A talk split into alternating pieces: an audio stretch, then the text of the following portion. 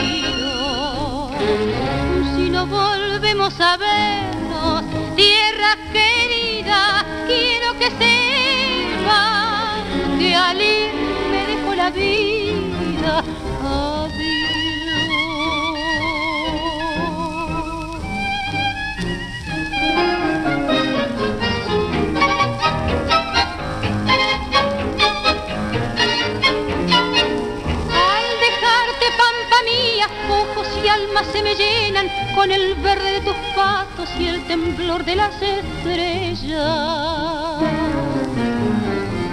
Con el canto de tus vientos y el sollozar de vihuelas que me alegraron a veces y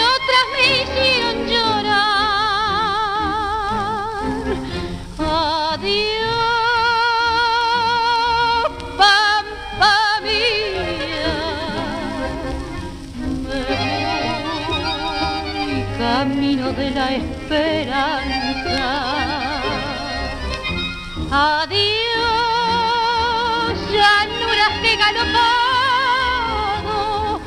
sendas, lomas y quebradas, lugares donde he soñado. Yo he de volver a tu suelo cuando presienta que mi alma escapa como paloma hasta el cielo.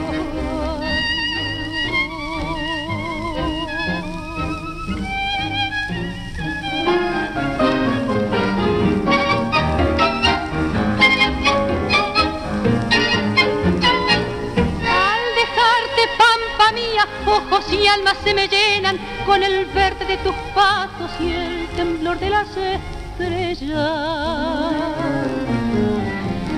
con el canto de tus vientos y el sollozar de vihuelas que me alegraron a veces. Y otras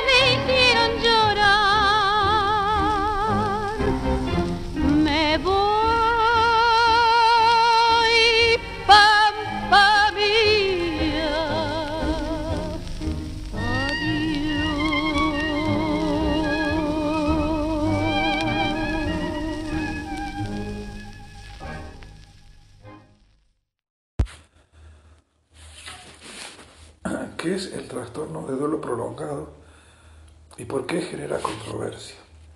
Está incluido en la edición más reciente del DSM-5, conocido como la Biblia de la Psiquiatría. Tras más de una década de discusiones, el organismo más poderoso de la psiquiatría en Estados Unidos añadió esta semana un nuevo trastorno a su manual de diagnóstico, el duelo prolongado. La decisión pone fin a un largo debate en el campo de la salud mental que ha llevado a investigadores y médicos a considerar el duelo intenso como objetivo de tratamiento médico en momento de que muchos estadounidenses están abrumados por pérdidas. El nuevo diagnóstico, trastorno de duelo prolongado, se formuló para aplicarse a una franja estrecha de la población que queda incapacitada, superando y rumiando un año después de una pérdida y ya no puede volver a sus actividades anteriores. La inclusión en el manual de diagnóstico y estadístico de trastornos mentales Significa que ahora los médicos pueden facturarle a las compañías de seguros de salud por tratar a personas con esta enfermedad. Lo más probable es que ahora una corriente de financiación para investigación y tratamientos, la naltrexona, fármaco utilizado para ayudar a tratar adicciones, está actualmente en fase de ensayo clínico como forma de terapia de duelo y ponga en marcha una competencia por la aprobación de medicamentos a cargo de la Administración de Alimentos y Medicamentos federal en Estados Unidos. Un largo debate. Desde la década de 1990 diversos investigadores han sostenido que las manifestaciones de duelo intensas debían calificarse como enfermedad mental, afirmando que la sociedad tiende a aceptar el sufrimiento de los deudos en duelo como algo natural y que no los orienta hacia un tratamiento que podría ayudarlos. Un diagnóstico, según esperan, permitirá que los médicos ayuden a una parte de la población que a lo largo de la historia se en el aislamiento tras sus pérdidas terribles. Eran las viudas que vestían de negro el resto de su vida, que se retiraron del contacto social y vivían el resto de su vida recordando al marido o a la esposa que habían perdido, dice el doctor Paul Appelbaum, presidente del comité directivo que supervisó las revisiones de la quinta edición del Manual Diagnóstico y Estadístico de Trastornos Mentales. Eran los padres que nunca superaban la situación, que fue así como hablamos de ellos. Coloquialmente diríamos que nunca superaron la pérdida de esa criatura. Falsos positivos. Durante ese tiempo los críticos de la idea han argumentado enérgicamente en contra de la categorización de duelo como trastorno mental, diciendo que se corre el riesgo de tal designación patologiza un aspecto fundamental de la experiencia humana.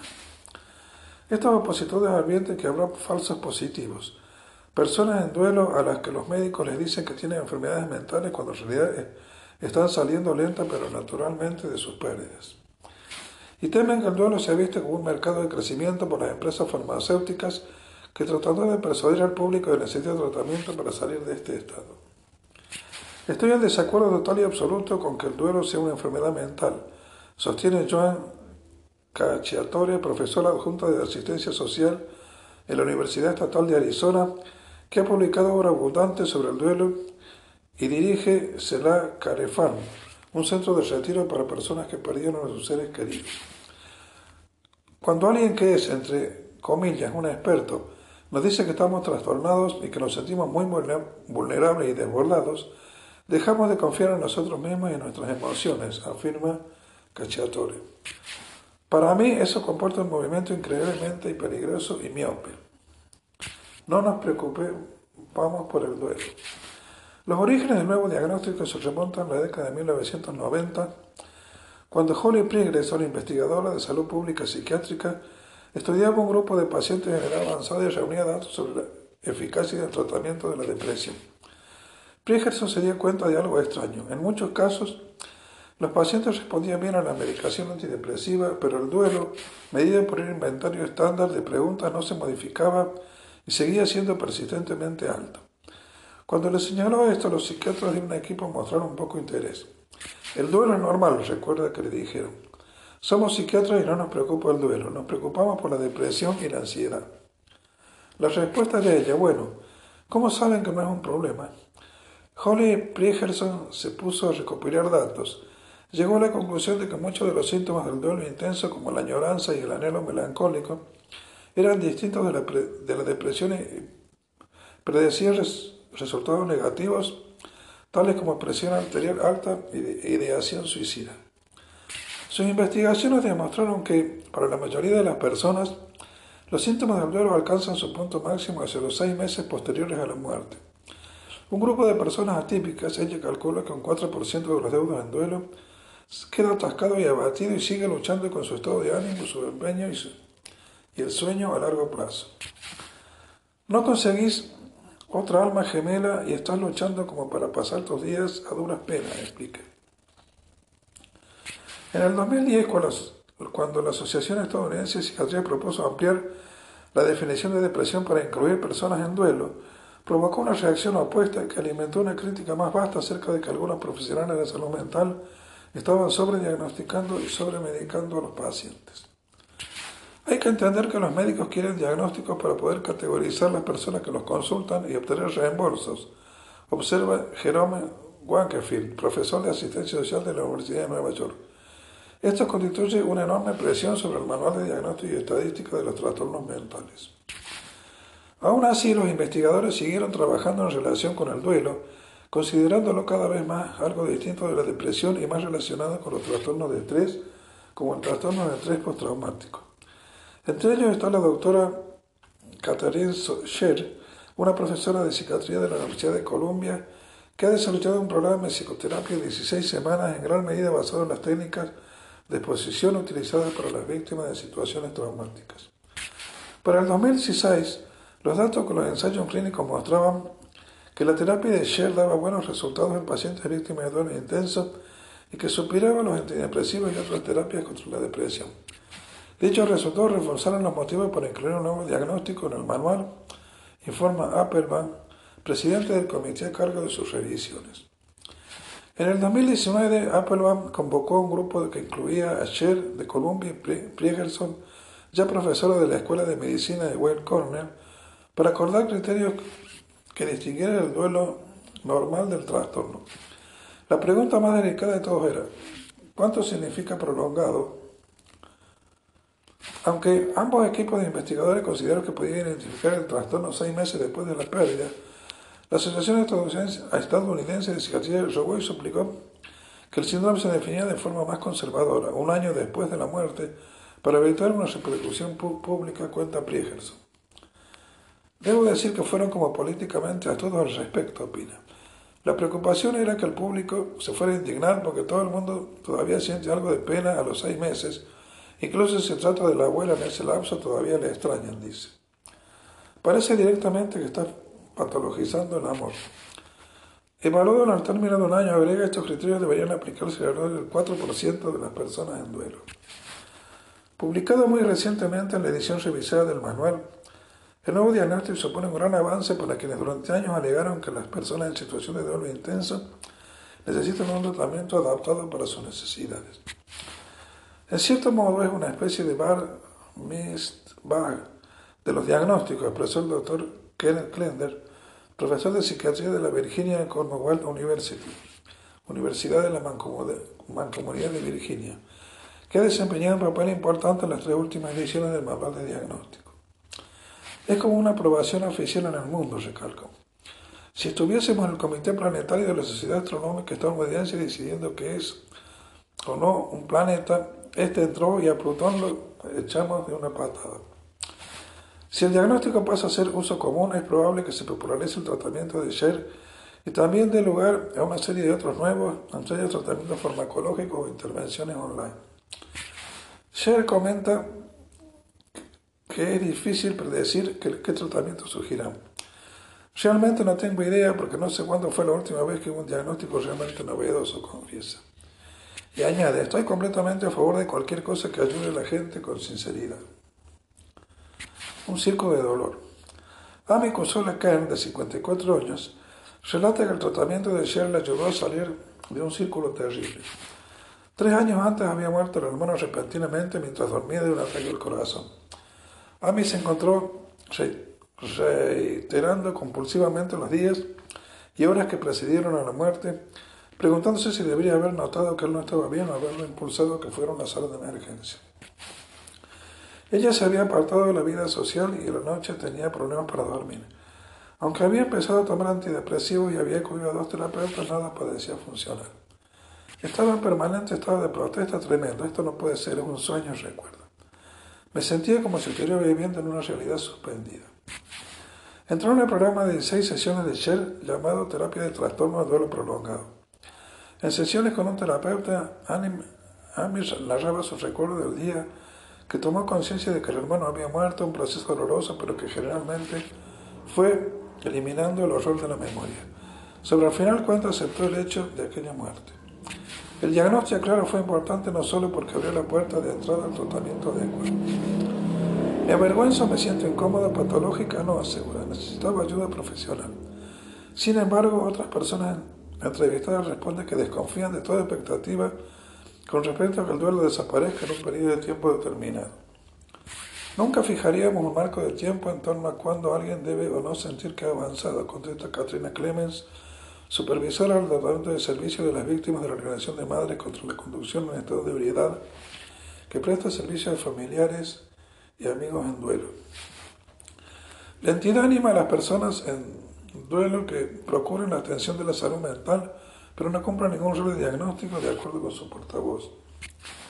Philip Bustain, cuya hija de tres años falleció por un accidente de tráfico en el 2016, creen que las personas en duelo podrían echarse atrás ante el mensaje de que su acción es disfuncional.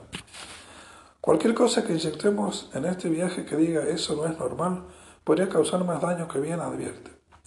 Estás tratando con alguien muy vulnerable y la gente necesita convalidación.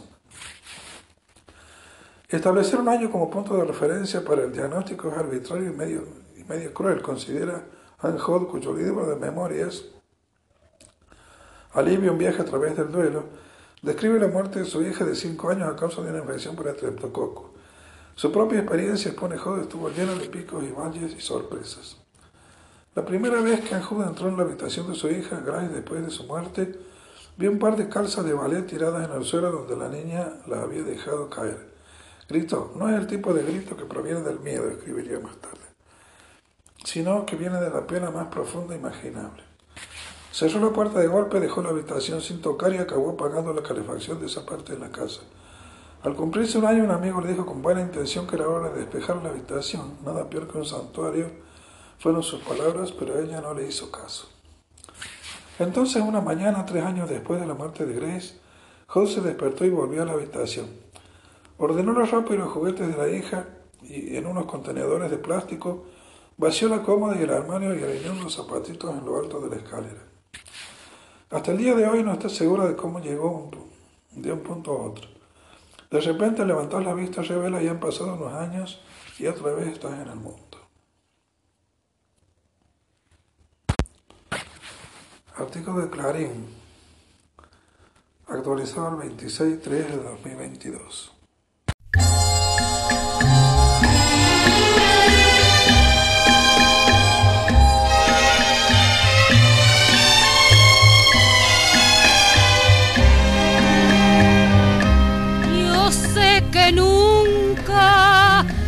besaré tu boca,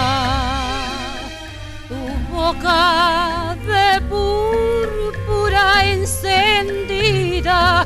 Yo sé que nunca llegaré a la loca y apasionada fuente de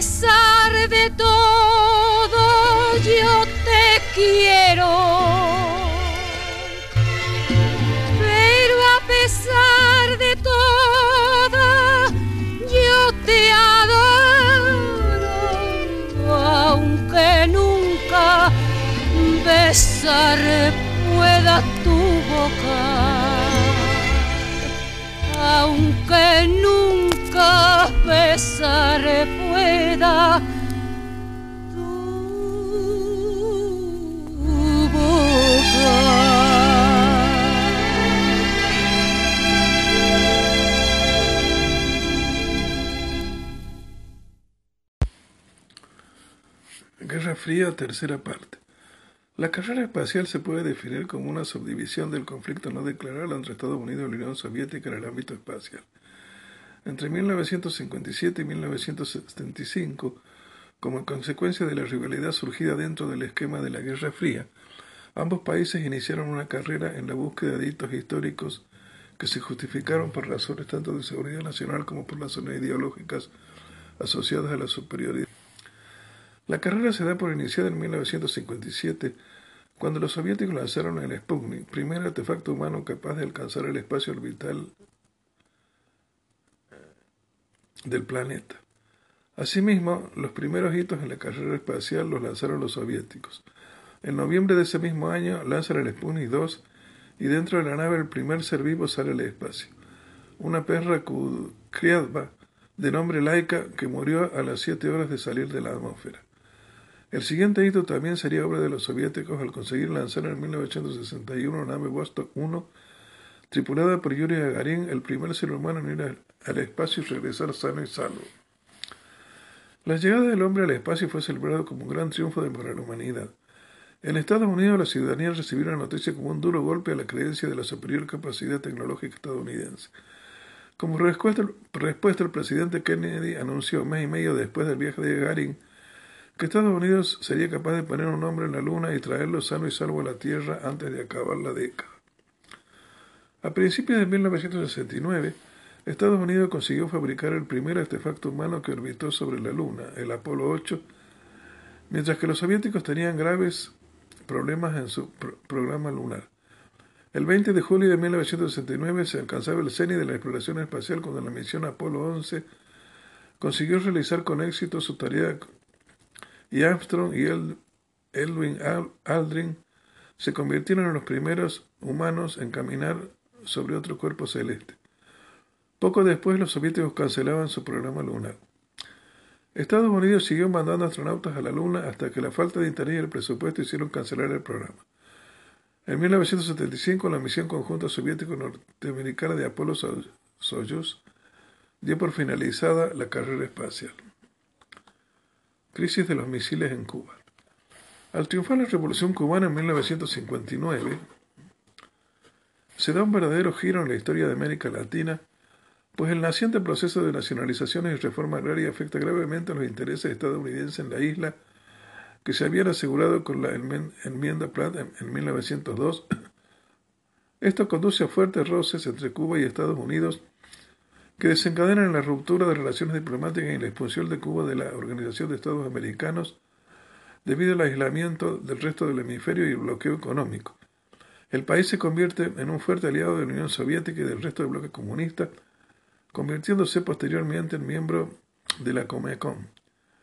Esta crisis llevó al mundo al borde de la guerra nuclear. Después del fracasado intento de invasión del Bahía de los Cochinos en abril de 1961. En 1962 la Unión Soviética fue descubierta construyendo 40 silos nucleares en Cuba. Según Khrushchev, la medida era puramente defensiva para evitar que los Estados Unidos intentaran una nueva embestida contra los cubanos. Por otro lado, era sabido que los soviéticos querían realmente responder ante la instalación estadounidense de misiles Júpiter 2 en la ciudad de Mirna, Turquía, que podrían ser usados para bombardear el sudoeste soviético.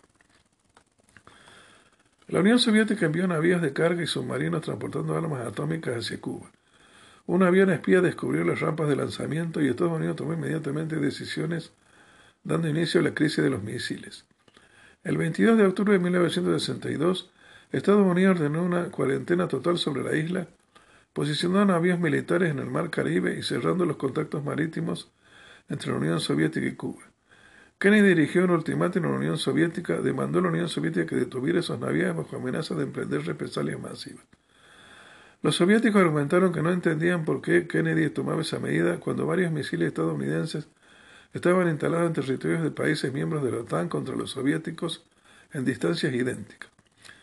Fidel Castro adujo que no había nada de ilegal en instalar misiles soviéticos en su territorio, y el primer ministro británico Harold Macmillan dijo no haber entendido por qué no fue propuesta siquiera la hipótesis de un acuerdo diplomático.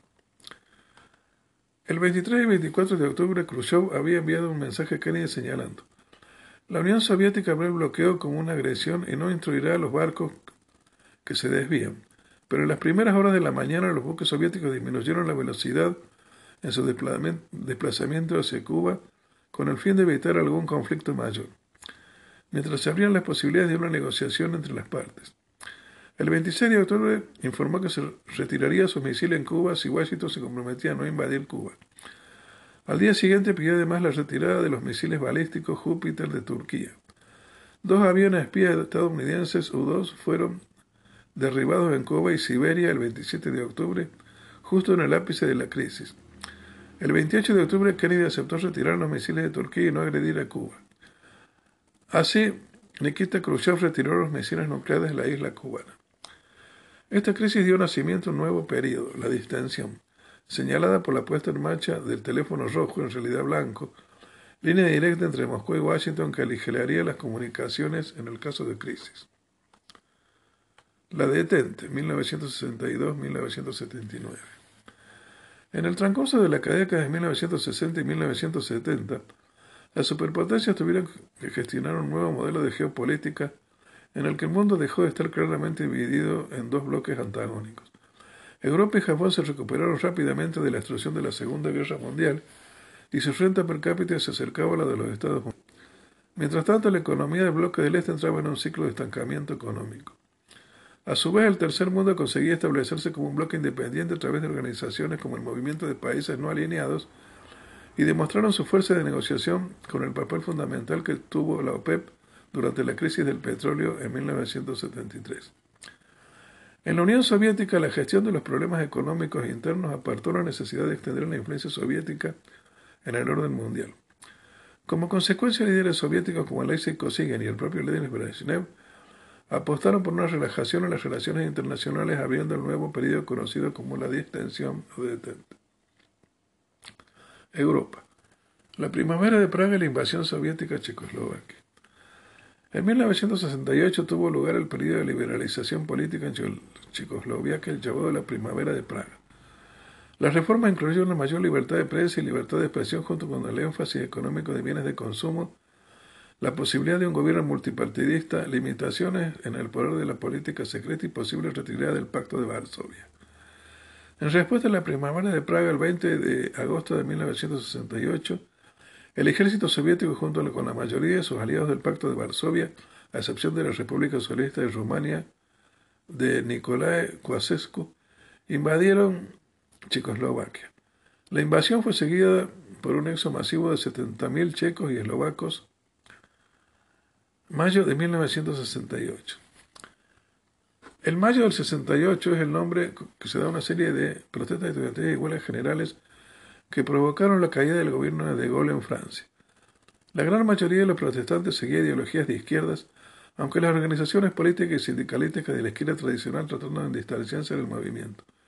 Las protestas se dirigieron especialmente al sistema educativo y laboral imperante. Aunque en mayo del 68 acabó por ser un relativo fracaso político, el impacto social fue muy importante.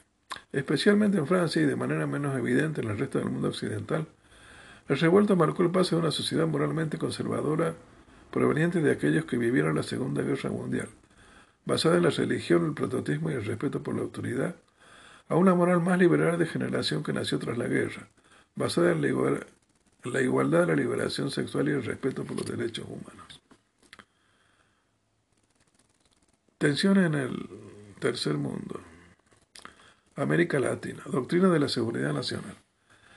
La doctrina de la seguridad nacional es un concepto utilizado por varios historiadores latinoamericanos para definir ciertas acciones de política exterior tendientes a que las Fuerzas Armadas de los países latinoamericanos modificaran su misión para dedicarse con exclusividad a garantizar el orden interno con el fin de combatir aquellas ideologías, organizaciones o movimientos que dentro de cada país pudieran favorecer o apoyar al comunismo en el contexto de la Guerra Fría, legitimando la toma del poder por parte de las Fuerzas Armadas y violación sistemática de los derechos humanos, humanos mediante políticas del terrorismo de Estado. Escuela de las Américas. En 1946 Estados Unidos instaló en la zona del Canal de Panamá, por entonces bajo su poder, la Escuela de las Américas. La escuela educó y entrenó a decenas de miles de militares latinoamericanos convictas a su actuación en la Guerra Fría. Surgió como iniciativa del marco de la doctrina de seguridad nacional para lograr que las naciones latinoamericanas cooperaran con los Estados Unidos, contrarrestando la influencia de las corrientes políticas de ideología marxista, socialista, antiimperialista, izquierdista y en general asimiladas al llamado populismo. Guerra Civil Dominicana. A finales de abril de 1965, el presidente Lyndon Johnson ordenó el despliegue de 42.000 soldados en la República Dominicana para la ocupación del territorio dominicano durante un año en una operación conocida como Operación Power Pack, escudándose en la posible aparición de una nueva revolución cubana en América Latina. Durante las elecciones dominicanas de 1966, bajo ocupación estadounidense, se proclamó ganador al conservador Joaquín Balaguer. Aunque es cierto que Balaguer tenía el apoyo real de las élites del país, así como de los campesinos, las elecciones se vieron desprestigiadas por la negativa del anterior presidente Juan Bosch de disputarlas. Tras la victoria de Balaguer, los activistas del Partido Revolucionario Dominicano del presidente Bosch comenzaron una campaña de ataques contra la policía y el ejército. Chile. En Chile, el candidato del Partido Socialista de Chile, Salvador Allende, ganó las elecciones presidenciales de 1970, convirtiéndose en el primer marxista elegido democráticamente en convertirse en presidente de un país de América. La Central de Inteligencia norteamericana apuntó a Allende para que lo expulsara y actuó para socavar su apoyo a nivel nacional lo que contribuyó a un periodo de disturbios que culminó con el golpe de Estado del general Augusto Pinochet el 11 de septiembre de 1973. Pinochet consolidó el poder como dictador militar, las reformas de la economía de Allende se pusieron marcha atrás y los opositores escritos fueron asesinados o detenidos en campos de internamiento bajo la dirección de inteligencia nacional. Los estados socialistas, con excepción de Chile y Rumania, rompieron relaciones con Chile. El régimen de Pinochet se convirtió en uno de los principales participantes de la Operación Cóndor, una campaña internacional de asesinatos políticos y terrorismo de Estado organizada por dictaduras militares de derecha en el Cono Sur, que fue encubiertamente respaldada por el gobierno de los Estados Unidos. Argentina. En Argentina hubo varios intentos fracasados de implantación de grupos guerrilleros con mayor o menor apoyo de Cuba de Fidel Castro aún antes de la creación de los luego muy conocidas bandas montoneras y ejércitos revolucionarios del pueblo. Estos y otros grupos comenzaron a actuar en época del gobierno de facto llamado Revolución Argentina y luego de un breve periodo de inacción bélica durante el retorno del país de Perón, se anidó accionando durante el gobierno mayoritariamente elegido por este último, durante el gobierno de su sucesor legal y durante el gobierno de facto iniciado en 1973, que terminó derrotándolos en el plano militar. Hacia la guerra de Vietnam. Bajo la presidencia de John Kennedy, los niveles de tropas estadounidenses en Vietnam crecieron bajo el programa del Grupo Asesor de Asistencia Militar de poco menos de 1.000 en 1959 a 16.000 en 1953. La fuerte represión del presidente vietnamita Diem contra los budistas de los monjes de 1963 llevaron a los Estados Unidos a respaldar un golpe militar mortal contra Diem. La guerra se intensificó aún más en 1964 después del controvertido incidente del Golfo de Tonkin, en que se alega que un destructor estadounidense se enfrentó con una nave de ataque rápido en los vietnamitas. La resolución del Golfo de Tonkin otorgó al presidente Lyndon Johnson una amplia autorización para aumentar la presencia militar en los Estados Unidos desplegando unidades de combate terrestre por primera vez y aumentando los niveles de tropas a 184.000. El líder soviético Leonid Brezhnev respondió invirtiendo la política de retirada de Khrushchev y aumentando la ayuda a los norvietnamitas con la esperanza de atraer al norte de su, de su posición próxima, o pro-China. Sin embargo, la Unión Soviética desalentó una nueva escalada de la guerra proporcionando asistencia militar suficiente para unir a las fuerzas estadounidenses. Desde este punto, el Ejército Popular de Vietnam, también conocido como Ejército de Vietnam del Norte, participó en una guerra más convencional con las fuerzas estadounidenses y Vietnam del Sur. La ofensiva del TED de 1968 resultó ser el punto de inflexión de la guerra. A pesar de los años de tutela y ayuda estadounidense, las fuerzas de Vietnam del Sur no pudieron resistir a la ofensiva comunista y la tarea recayó en las fuerzas estadounidenses. La ofensiva del TED demostró que el final de la participación de Estados Unidos no estaba a la vista, aumentando el escepticismo interno de la guerra y dando lugar a lo que se conoce como el síndrome de Vietnam, una versión pública a las implicaciones militares estadounidenses en el extranjero. No obstante, las operaciones continuaron cruzando las fronteras internacionales. Vietnam del Norte utilizó áreas limítrofes de Laos y Camboya como ruta de suministro y fueron fuertemente bombardeadas por las fuerzas estadounidenses. Al mismo tiempo, en 1963-1965, la política doméstica estadounidense vio el triunfo del liberalismo. Según el historiador Joseph Crespino, se ha convertido en un elemento básico de la historiografía del siglo XX que las preocupaciones de la Guerra Fría fueron a raíz de una serie de logros políticos progresistas del periodo posguerra. Una tasa impositiva marginal progresiva alta que ayudó a financiar la carrera monumentista y contribuyó a una amplia igualdad de ingresos, un apoyo, apoyo bipartidista a la legislación de derechos civiles de gran alcance que transformó la política y la sociedad en el sur de los Estados Unidos, que durante mucho tiempo había mentido al etos igualitario de Estados Unidos.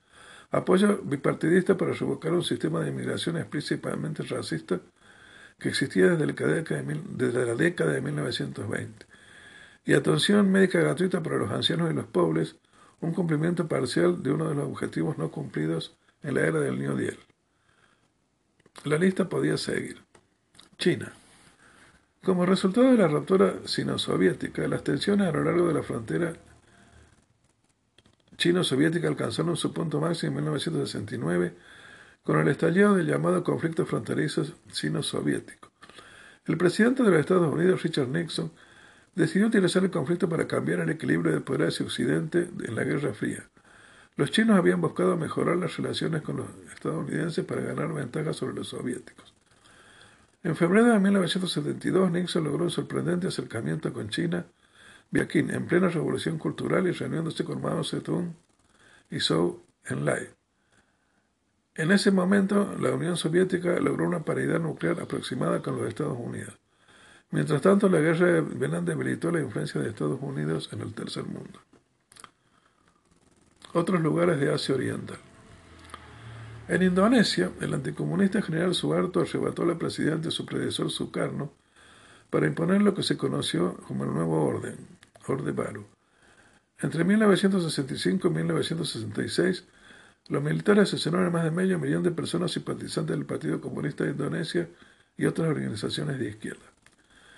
Durante la guerra de Vietnam, Vietnam del Norte utilizó zona fronteriza con, Camboya para, establecer bases militares que el jefe de Estado camboyano Nordom Sihanouk toleró en un, intento por preservar la neutralidad de Camboya. Tras la deposición de Sihanouk en marzo de 1970 por el general estadounidense Lo Noi, que ordenó a los no vietnamitas que abandonaran Camboya. Vietnam del Norte invadió invadir toda Camboya tras la negociaciones con Nuon Chea, el segundo al mando de los comunistas camboyanos, apodados Gemeres Rojos, luchando para derrocar al gobierno camboyano. Sinaruk huyó a China con el establecimiento del GRUM en Pekín. Las fuerzas estadounidenses de Vietnam del Sur respondieron a estas acciones con una campaña de bombardeos y una breve incursión terrestre, lo que contribuyó a la violencia de la guerra civil que pronto envolvió a toda Camboya. El bombardeo con alfombra estadounidense duró hasta 1973 y aunque evitó que los gemeres rojos tomaran la capital, también aceleró el colapso de la sociedad rural, aumentó la polarización social y mató a decenas de miles de civiles. Después de tomar el poder y distanciarse de los vietnamitas, el líder comunista Paul mató entre 1.5 y 2 millones de camboyanos en los campos de trabajo. Aproximadamente una cuarta parte de la población camboyana, un evento comúnmente etiquetado como genocidio camboyano. Martin Shaw describió estas atrocidades como el genocidio más puro de la era de la Guerra Fría. Respaldada por el Frente Unido Cambocheo para la Salvación Nacional, una organización de comunistas gemer prosoviéticos y desertores Gemeres Rojos, liderados por Gen Samrin, Vietnam invadió Camboya el 22 de diciembre de 1978. La invasión logró depositar a Pol Pot, pero el nuevo Estado lucharía para obtener reconocimiento internacional más allá de la esfera del bloque soviético, a pesar de la protesta internacional previa por las graves violaciones de derechos humanos del régimen de Pol Pot.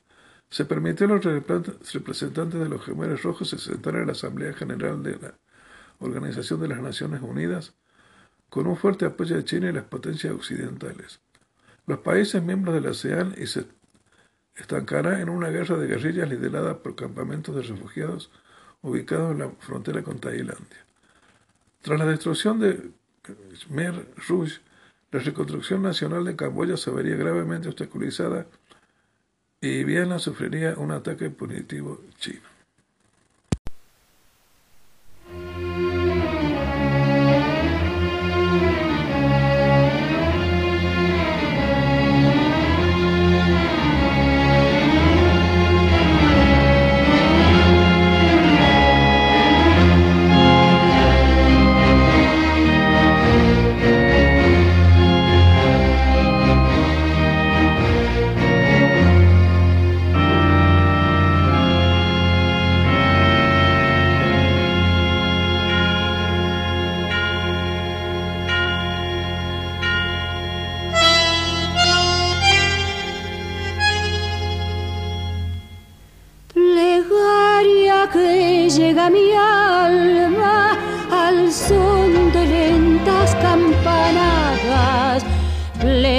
Que es consuelo y calma para las almas desamparadas.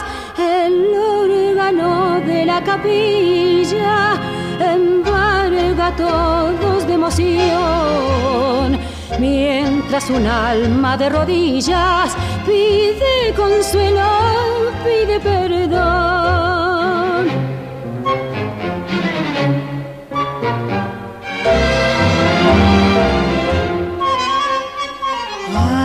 de mí.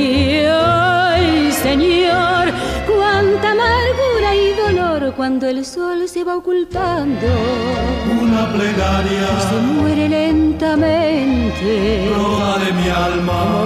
un alma doliente. Eleva un rezo. En el atardecer murió la bella penitente.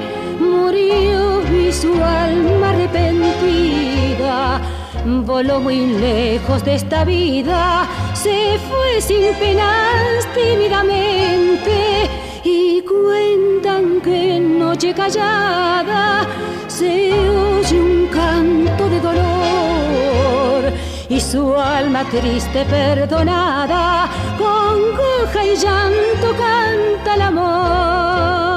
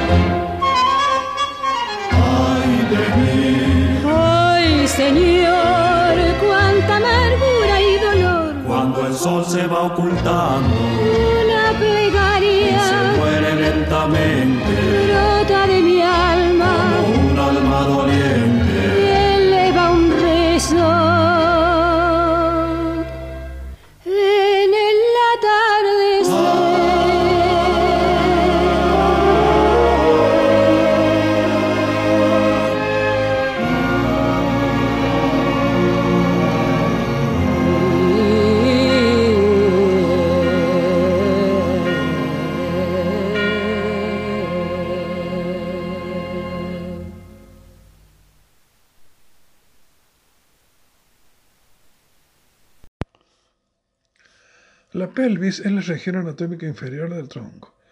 Siendo una cavidad, es un embudo osteomuscular que se estrecha, hacia, abajo, limitado por el hueso sacro, el cóccix y los corsales, que forman la cintura pélvica, y los músculos de la pared abdominal inferior y del perineo. Limita un espacio llamado cavidad pélvica en donde se encuentran los órganos importantes, como el aparato reproductor femenino, la vejiga urinaria, los órganos del tubo digestivo, recto y ano. Topográficamente la pelvis se divide en dos regiones, la pelvis mayor y la pelvis menor. La pelvis mayor, con sus paredes ensanchadas, es solidaria hacia adelante con la región abdominal inferior, fosas ilíacas y el hipogastrio. Contiene parte de las vísceras abdominales. La pelvis menor, la parte más estrecha del embudo, contiene la vejiga urinaria, órganos genitales y la parte terminal del tubo digestivo, recto.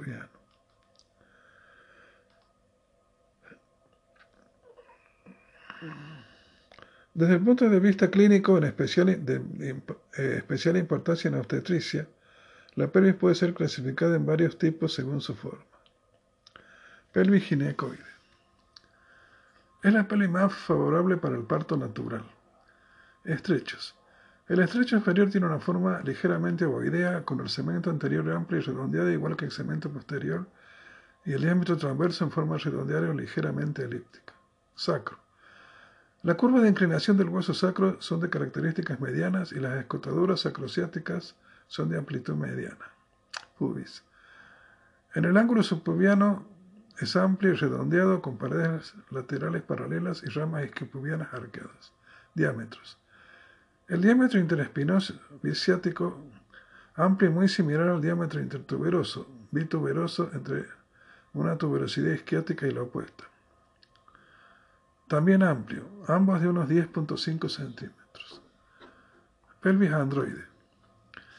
Es la forma característica de la pelvis masculina y cuando se encuentra en mujeres es más común verlo en raza blanca. Los diámetros de la pelvis androide se caracterizan por tener un diámetro transversal acortado por la convergencia de las paredes de las pelvis, así como un diámetro anteposterior acortado por la inclinación hacia adelante del hueso sacro. Este tipo de pelvis no es nada favorable para un parto natural. Estrechos.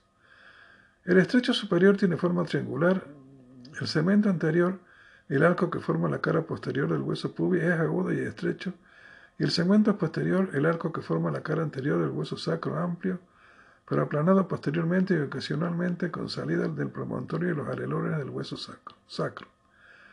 Escotadura asiática es estrecha, inclinación del sacro hacia adelante. En la teversión, las espinas asiáticas son salientes y puntiagudas. Pubis. Paredes pelvianas convergentes hacia el pubis, siendo más amplia la pared posterior. Las ramas las rectas con ángulos subpúbicos agudos y estrechos. Diámetros. Tanto el diámetro interespinoso e intertuberoso son cortos. Pelvis antropoide. Tiene la forma de la pelvis ginecoide rotada a 90 grados, es decir, una elipse anteroposterior común en mujeres de raza negra. Estrechos. El estrecho superior es oval anterior posteriormente con el cemento anterior y posterior largo y y estrechos pero ligeramente redondeados. Sacro. Las escotadoras sacrociáticas son amplias, el hueso sacro es largo y estrecho con una curvatura marcada por la inclinación del sacro hacia atrás. Pubis. Las paredes laterales de la pelvis en dirección del hueso púbico son paralelas una con la otra. El ángulo subpubiano es ligeramente estrecho y las ramas isquiopubianas levemente arqueadas. Diámetros.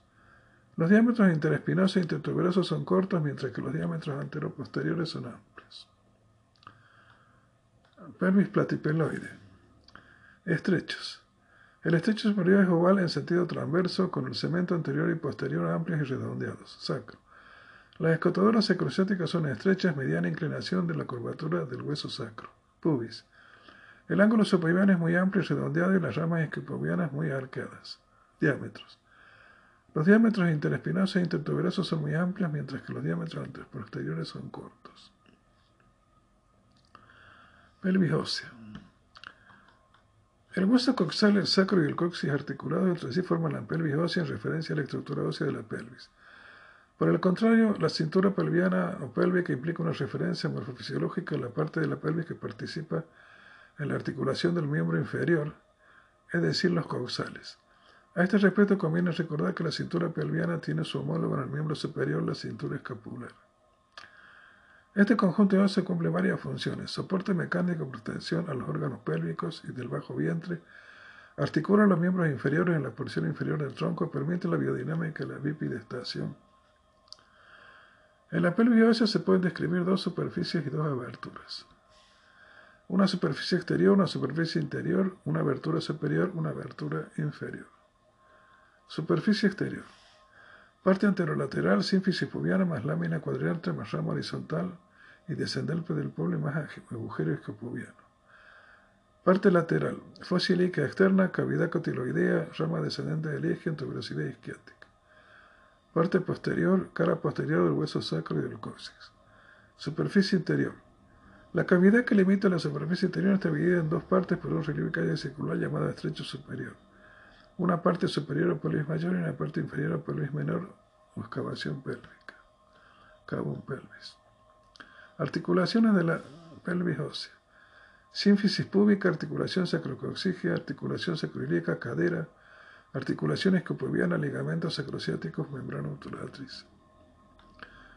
Variaciones de la pelvis ósea según el sexo.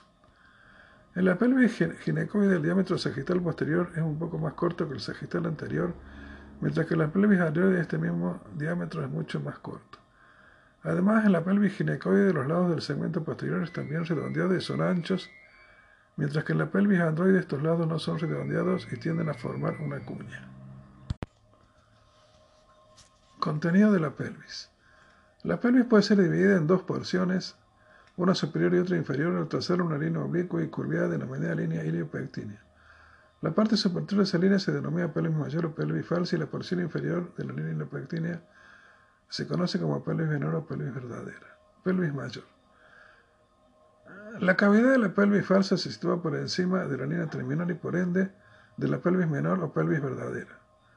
Contiene las vísceras intestinales no contenidas en la pelvis menor y en el embarazo del útero grávido. No tiene importancia en obstetricia, aunque tiene cierta aplicación en cirugía pelviana. Sus límites hacia los lados la fosa ilíaca, hacia atrás las últimas dos vértebras lumbares, hacia adelante la parte inferior de la pared anterior del abdomen. Pelvis menor.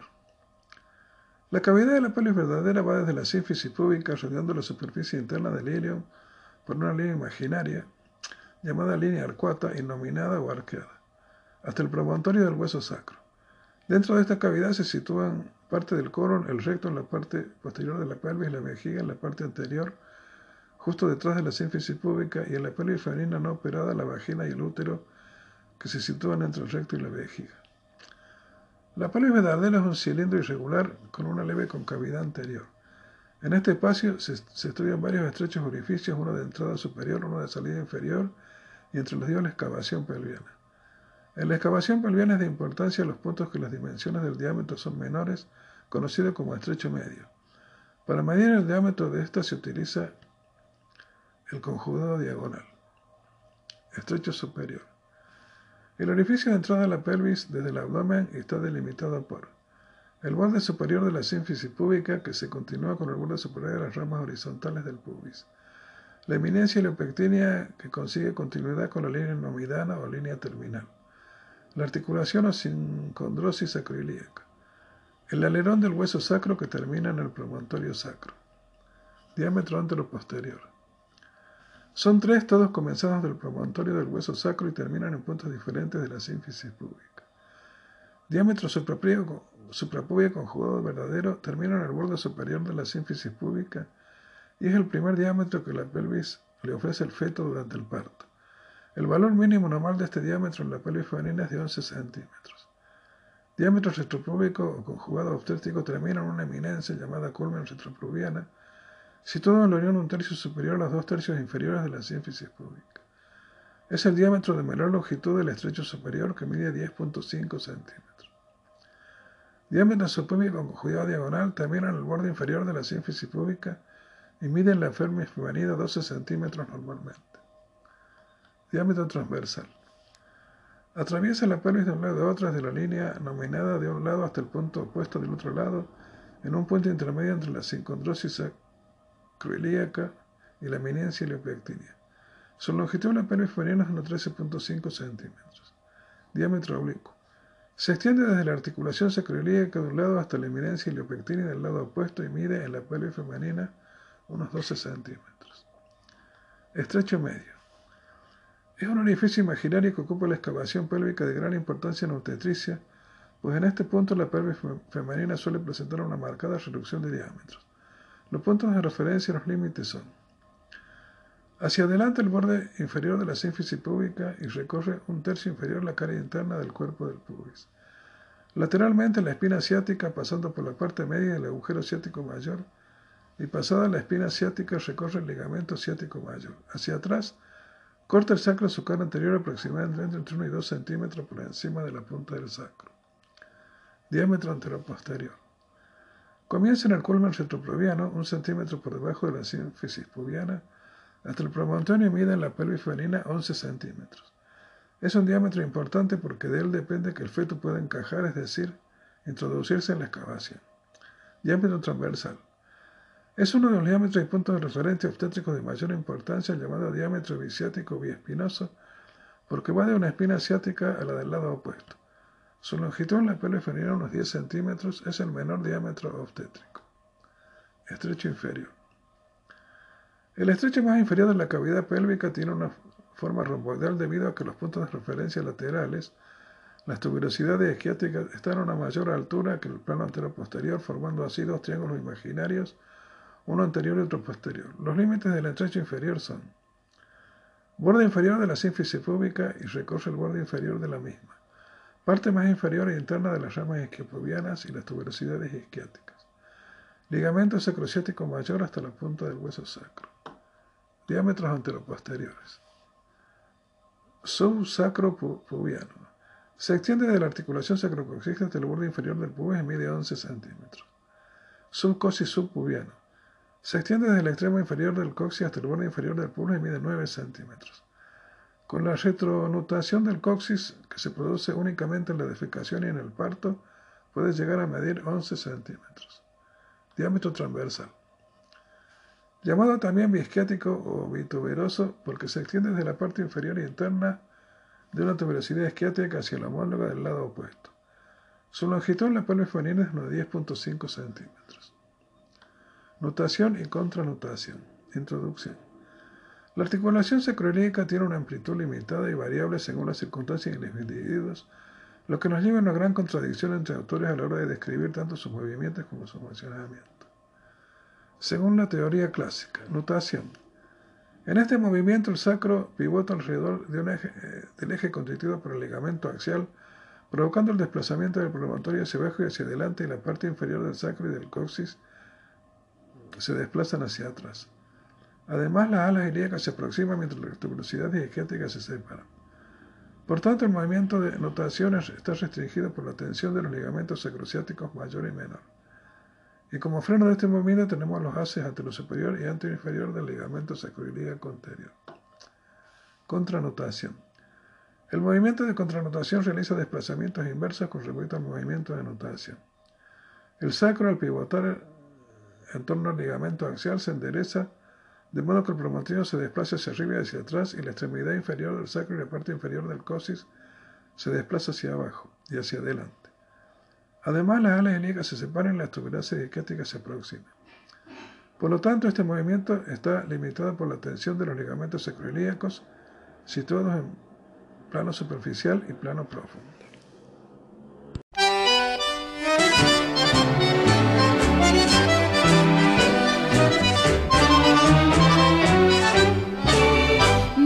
Pasar la vida y sus encantos y ya no siento ninguna ilusión. Yo solo miro pasar las cosas negras, negra es la noche de mi corazón. Ese querer tan hondo y arraigado que no lo puedo de mi alma separar. Es él la sola causa de todo mi quebranto, es él la sola causa de todo mi penar.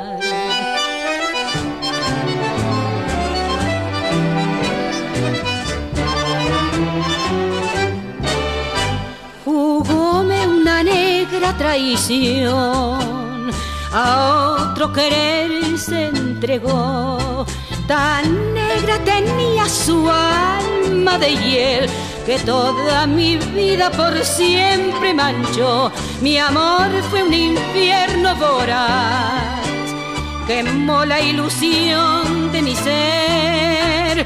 Oh, negro destino, tan largo camino, que abismo se abre a mis pies.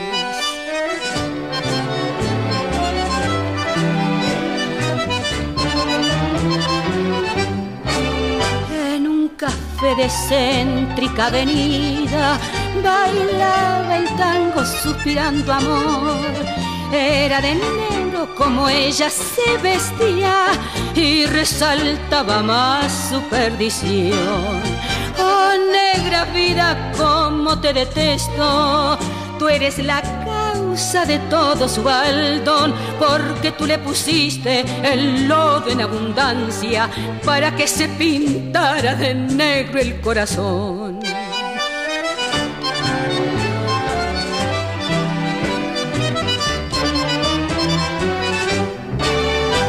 Jugóme una negra traición, a otro querer se entregó Tan negra tenía su alma de hiel que toda mi vida por siempre manchó. Mi amor fue un infierno voraz, quemó la ilusión de mi ser.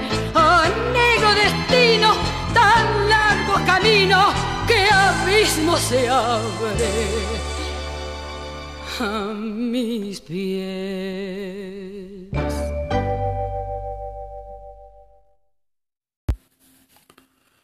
Distosia pélvico-fetal en la maternidad Ramón Sardá. Doctores Florencio Casabella, Alberto Márquez y Ángel Gonzalo Díaz. Durante 26 años de trabajo en la maternidad Ramón Sardá, sede de la segunda cátedra de obstetricia a cargo del profesor doctor Francisco Uranga y más, dependiente de la Facultad de Medicina de la Universidad Nacional de Buenos Aires, se realizaron 96.197 partos, presentándose 1.041 distosias pélvico-fetales, es decir, una incidencia de 1.7%. El diagnóstico de distosias pelvianas lo fundamos en el estudio de la pelvis, pelvimetría externa e interna, con el complemento de la pelvigrafía y la clisiometría.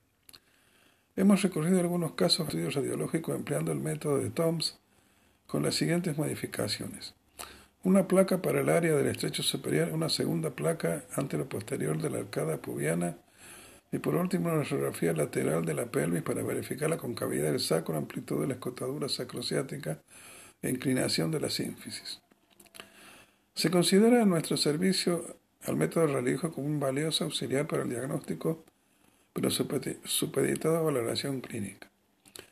Deben tenerse en cuenta como datos primordiales en el diagnóstico de distosia pélvico-fetal el tamaño fetal, la palpación mensuradora de Pinar y el tacto impresor de Müller, acompañado de las polimetrías internas y externas. En la maternidad sardá se consideran como valores normales de la pelvimetría externa los siguientes. Diámetro biespinoso 24 centímetros. Diámetro bicrestilio 28 centímetros Diámetro vistocanterio 32 centímetros. Diámetro antero-posterior de Podeló 20 centímetros. De la pelvimetría interna. Diámetro promontorio pubiano mínimo 10.5 centímetros, deducido del promonto subpubiano, considerando la altura del promontorio, la inclinación del pubis y el bisiático de Dili. El grado de estrechez varía según el promonto pubiano mínimo y el tipo de pelvis y así las clasificamos en pelvis simples. Solo un tipo de estrechez. Primer grado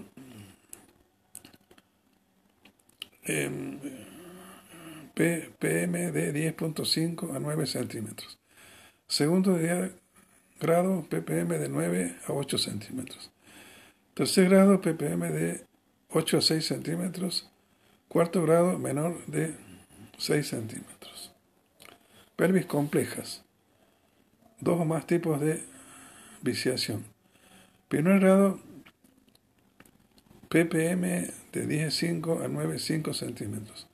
Segundo grado ppm de 9,5 a 8,5 centímetros. Tercer grado ppm de 8,5 a 6,5 centímetros. Cuarto grado menor de 6,5 centímetros. En las estrecheces de primer grado, el porcentaje de partos espontáneos es muy elevado, de 60 a 70%. En las de segundo grado, de 30 y 40%. Mientras que el tercer y cuarto grado, el parto por vía natural es imposible. Las pelvis de los primeros de los dos primeros grupos, las consideran como pelvis relativamente viables. Algunos autores las denominan pelvis sinfisiotomizables por cuanto en ello es posible recurrir a la sinfisiotomía. De las distintas variedades morfológicas se presentaron en nuestro servicio 1041 casos. Sobre la base del criterio clínico se observa que en la estadística de nuestra maternidad, aproximadamente un 99% de pelvis viables de primer y segundo grado, es evidente que este porcentaje varía en algunos servicios de obstetricia en el interior de la República debido a factores como raquitismo infecciones crónicas, Luego TBC y estigmas económicos sociales, como causa de un mayor número de variaciones pelvianas. Conducta obstétrica. En los casos de proporción leve modelada, indicamos la prueba del parto cuando se cumplen las siguientes condiciones. Presentación cefálica, desproporción férmico-fetal leve a moderada, membranas íntegras, cuello con dilatación de 2 a 3 centímetros. La presentación podálica con estrechez pelviana se considera como una distosia compleja y lógicamente tributaria de la operación cesárea. No se efectúa en ninguna oportunidad la interrupción artificial del embarazo antes del término, ni por inyección ni por cesárea.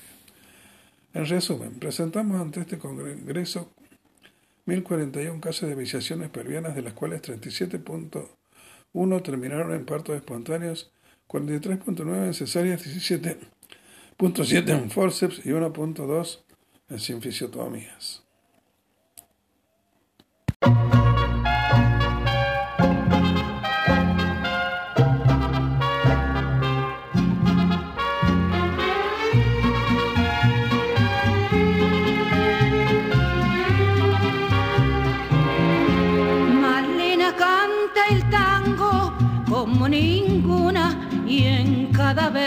Pone su corazón.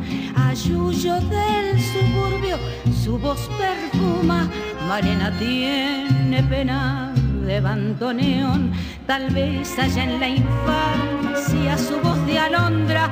Tomó ese tono oscuro callejón. ¿O acaso aquel romance que solo nombra cuando se pone triste? con el alcohol. Malena canta el tango con voz de sombra. Malena tiene pena de bandoneón. Tu canción tiene el canción se hace amarga en la sal del recuerdo. Yo no sé si tu voz es la flor de una pena, solo sé que al rumor de tus tangos, Malena, te siento más buena, más buena que yo.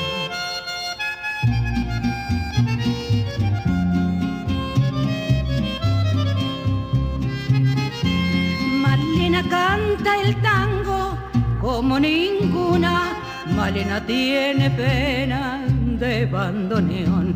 Tus tangos son criaturas abandonadas que cruzan sobre el barro del callejón cuando todas las puertas están cerradas y llaman los fantasmas de la canción.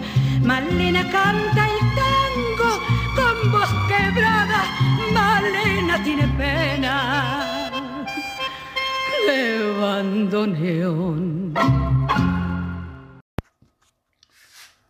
Displasia del desarrollo de la cadera, doctor Eduardo Masi González de Prada.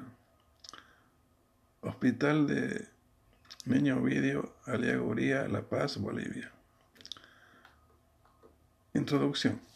La displasia del desarrollo de la cadera, denominada también displasia de la cadera y que en algunos autores todavía la denominan luxación congénita de cadera, es una alteración en el desarrollo y relación anatómica de los componentes de la articulación coxofemoral que comprende el hueso ilíaco, fémur, cápsula articular, ligamentos y músculos.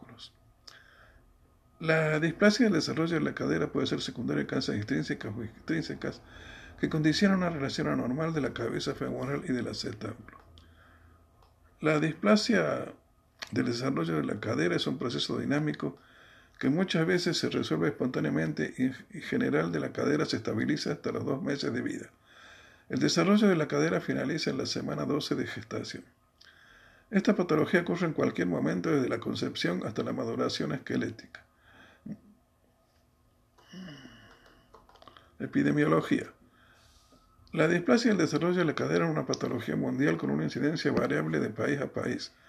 En las naciones desarrolladas la frecuencia es de aproximadamente 2-3 casos por cada mil recién nacidos vivos y en aquellas en desarrollo varía entre 4 y 14 cada mil recién nacidos.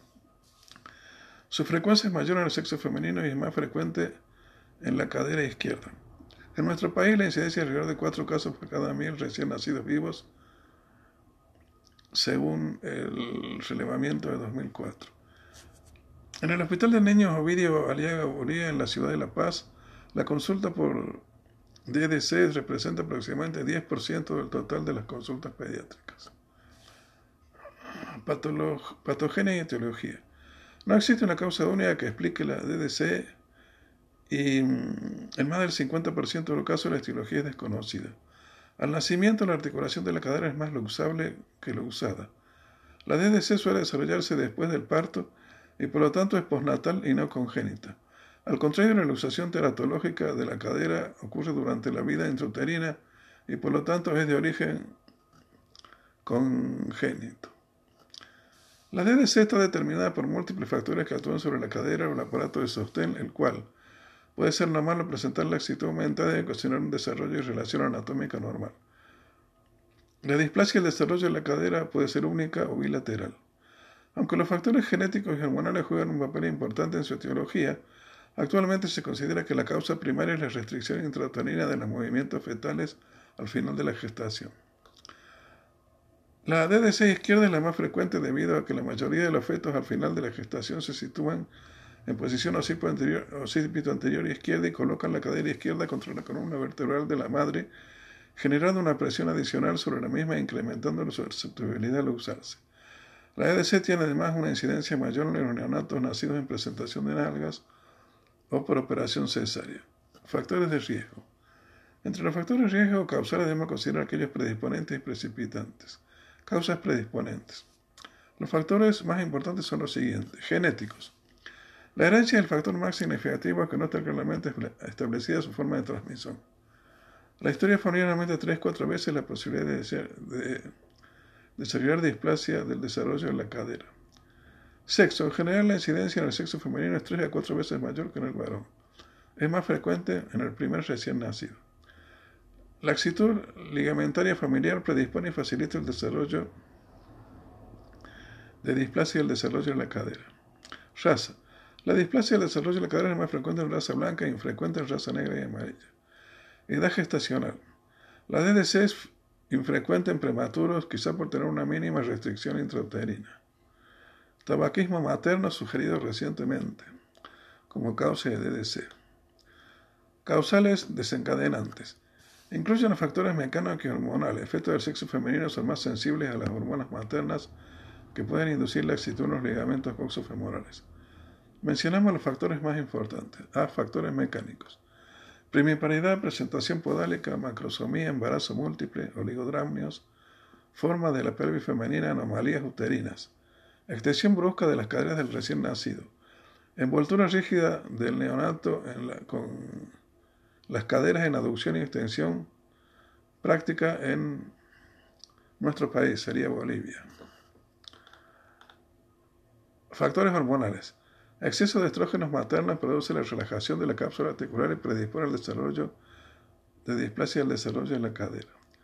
La progesterona materna induce en útero la producción de relaxina, hormona que disminuye la resistencia a la tracción de los ligamentos de la articulación de la cadera. Sintomatología clínica. Al nacimiento no existe signo de sintomatología característica y ocasionalmente pueden observarse una extrema flacidez o rigidez de las extremidades de manera que un examen clínico inicial puede conducir a errores. Por lo tanto, como la displasia del desarrollo de la cadera no siempre se detecta en el periodo neonatal, los niños menores de baño deben ser examinados en forma sistemática cada consulta pediátrica para detectar esta patología. Tardíamente, cuando el niño ya camina, ayudan a sospechar la enfermedad. La simetría de los pliegues glúteos o inguinocrurales, las extremidades con longitud desigual, la marcha de pato, la cojera, el caminar de puntillas y una lordosis lumbar acentuada. Examen físico. La exploración del neonato debe ser cuidadosa y gentil con la madre y el hijo. Este debe estar tranquilo y relajado en un ambiente tibio de cúbito dorsal sobre una mesa de exploración firme. Se necesita paciencia y mucha experiencia. Recordar que la displasia del desarrollo de la cadera es una anomalía que está presente en los primeros días de vida o desarrollarse posteriormente. Iniciar el examen en busca de signos irregulares del macizo craneano secundarios a la restricción intrauterina como ser plagiocefalia, dolicocefalia, etc. Además puede demostrarse tortícolis, escoliosis o deformidades en los pies, piebot, pietal. El lado afectado suele exhibir más Begnix en el pliegue, pliegue inguinal, que es más profundo que el lado sano. Maniobras diagnósticas. El examen clínico para verificar la abducción de las caderas se vuelve con la pelvis afianzada agarrando ambas piernas y colocando la punta de los dedos sobre los trocánteres mayores.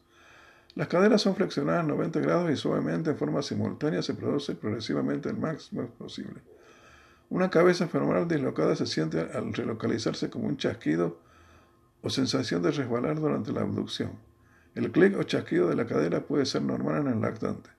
A continuación se mencionan las maniobras diagnósticas más utilizadas. Limitación de la abducción. Estas maniobras de suma utilidad después de los 12-14 días de vida, cuando el neonato ha recuperado su tonicidad normal y puede realizarla con facilidad el personal de salud. El signo más significativo en el lactante menor considerando la limitación anormal cuando la abducción es inferior a los 60 grados. Maniobra de Ortolani. Es una prueba que se utiliza para detectar la luxación de cadera. Se la realiza con el neonato en decúbito superior y relajado, se flexionan las caderas y rodillas y se unen las rodillas. Luego el examinador coloca una mano sobre cada rodilla del neonato, con el dedo medio sobre el trocante mayor y el pulgar sobre la cara medial del muslo. Cuando se realiza la abducción, la cabeza del fémur luxada se vuelve a deslizar en el acetábulo y se percibe un ruido de timbre culpable, clang o clock, fuerte y notaremos el resalte del muslo que se alarga. Se debe recalcar que un clic sin un clock o clang y sin movimiento de la cabeza femoral no indica luxación de la cadera. La maniobra del Tonani traduce una luxación y coloca una cadera luxada nuevamente en el acetábulo. Maniobra útil sobre todo hasta los 3-4 meses de vida. Maniobra de Barlow. Es una prueba a la inversa de la prueba de Ortolani. Cuando se unen las rodillas, se puede percibir el deslizamiento de la cabeza femoral fuera del acetábulo. Esta maniobra intenta comprobar la luxabilidad de una cadera, puesto que impulsa la cadera luxable afuera del acetábulo. Signo del telescopio. Al comprimir el muslo hacia arriba y hacia abajo en las caderas flexionadas y aducidas, el examinador podría percibir una laxitud inusual de la cadera. Signo de Galeazzi. Esta ardilla se debe al acortamiento de la extremidad, se manifiesta por la distinta altura a la que se encuentran las rodillas cuando se juntan los pies del niño colocado en decúbito supino, estando flexionadas las caderas y las rodillas. La simetría de los pies glúteos o ingunios crurales es un signo no específico y generalmente tardío en caso de desprecio unilateral, muchos niños normales la presentan y cobran importancia en el lactante mayor y niños mayores. Es importante considerar que el examen físico puede resultar equívoco en la detección de displasia del desarrollo en la cadera, aún en manos de profesionales experimentados. Además, en nuestro país, como en otros vías de desarrollo, la mayoría de los primeros exámenes neonatales son efectuados por médicos o personal paramédico sin experiencia en las diferentes pruebas diagnósticas por lo que recomendamos que todos los niños sean sometidos a una pesquisa con el método de imágenes más adecuado. Exámenes radiológicos. Se aconseja realizar una radiografía de pelvis con los miembros inferiores en posición neutral alrededor del tercer mes de vida, puesto que antes las estructuras cartilaginosas no son visibles y en los rayos X y aún no se han producido cambios estructurales secundarios. En una radiografía de cadera se trazan dos líneas de referencia, una horizontal Hilge-Reiner que une los dos puntos marcados por el cartílago triradiado y otro vertical, Perkins, que se traza en forma perpendicular por el borde externo del acétabo. Los parámetros radiológicos se los puede observar. 1. Índice acetabular. Es el ángulo formado por la línea I de Hilge-Reiner, línea horizontal que une los cartílagos triradiados y una línea oblicua que sigue el borde del acetábulo, considerándose normal un ángulo menor de 28 grados. El arco de Shenton es la línea sin interrupciones prolonga el borde inferior del cuello femoral en coincidencia con el borde superior del agujero obturador. Los núcleos de osificación de la cabeza femoral normalmente ubicados en el cuadrante inferior izquierdo. Igualmente se puede valorar la tríada de Putty que considera los siguientes parámetros hipoplasia del núcleo de osificación de la cabeza femoral, oblicuidad del techo cotiloideo, diastasis externa de la extremidad superior del fémur. Exámenes ecográficos. Los exámenes de ecografía efectuados por el personal experimentado se aconseja realizarlos antes del tercer mes de vida y se recomienda tanto el estudio ecográfico estático como el dinámico de tiempo real para el diagnóstico temprano de la displasia del desarrollo de la cadera, ya que evalúa la estabilidad de la cadera y el desarrollo del acetábulo.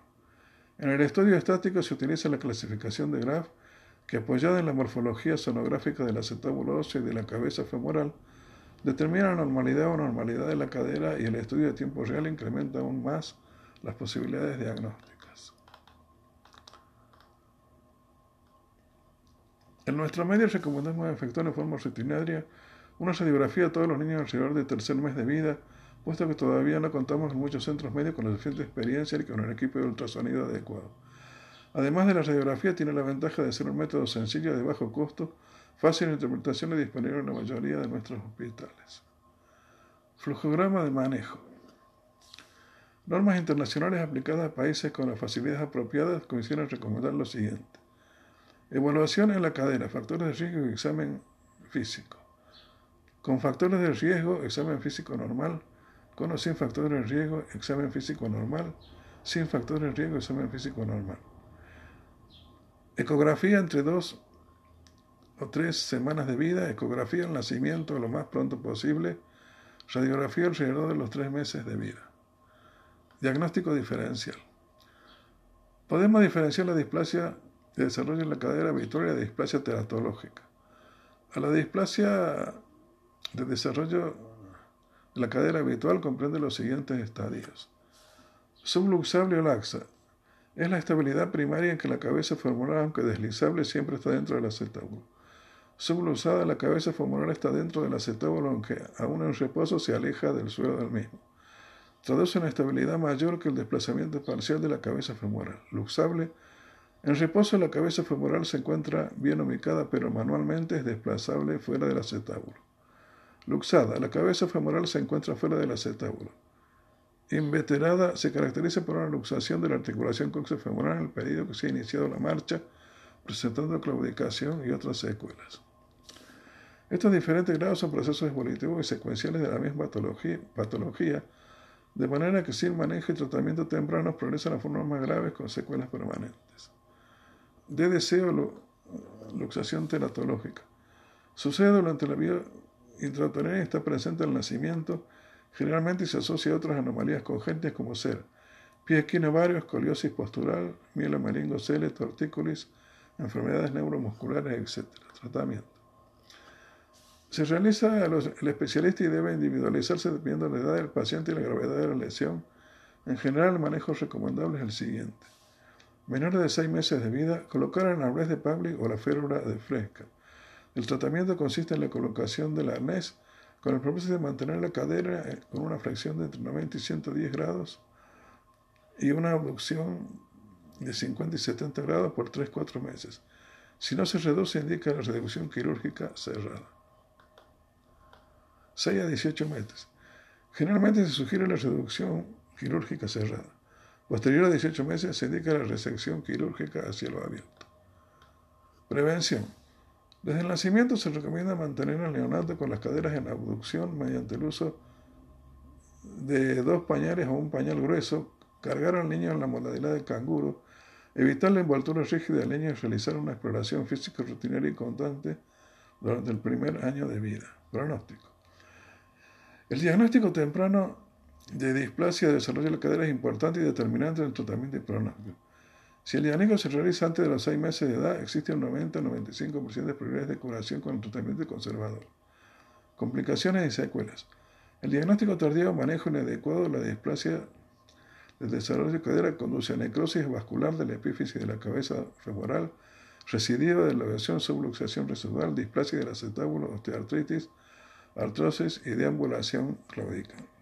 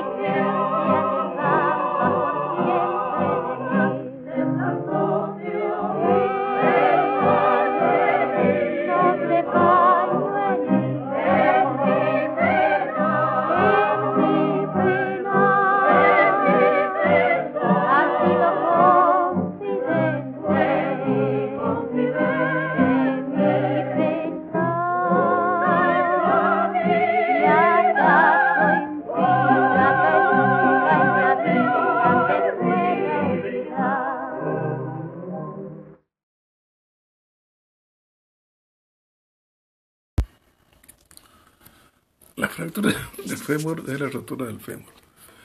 Puede ser una fractura por fragilidad o una caída o traumatismo menor en una persona con osteoporosis que debilita sus huesos. La mayoría de las fracturas femorales en personas con un hueso normal son resultado de traumatismos de alta energía, tales como accidentes de tránsito. Con mayor frecuencia ocurre como resultado de una caída. Los factores de riesgo incluyen osteoporosis, tomar muchos medicamentos, consumo de alcohol y cáncer metastásico. El diagnóstico generalmente se realiza mediante radiografía. La resonancia magnética como tomografía computada o una exploración ósea pueden ser ocasionalmente necesarias para hacer el diagnóstico. El manejo del dolor puede incluir opioides o un bloqueo nervioso. Si la salud de la persona lo permite, la cirugía generalmente se recomienda dentro de los dos días. Las opciones para la edición pueden, incluir un reemplazo total de cadera o estabilizar la fractura con tornillos. Se recomienda el tratamiento para prevenir coágulos sanguíneos después de la cirugía. Alrededor del 15% de las mujeres se rompen la cadera en algún momento de la vida. Las mujeres se ven afectadas con mayor frecuencia que los hombres. Las fracturas de cadera se vuelven más comunes con la edad. El riesgo de muerte en el año posterior a una fractura de cadera es aproximadamente el 20% de las personas mayores. Clasificación. Existen muchos subtipos de fracturas de fémur, cada una de las cuales tiene un pronóstico y tratamiento diferentes. Se conoce comúnmente como fracturas de cadera, aunque en realidad este nombre no es correcto, pues lo más frecuente es que no se afecte la articulación. Fractura de la cabeza femoral. Indica la aparición de una fractura en la cabeza del fémur.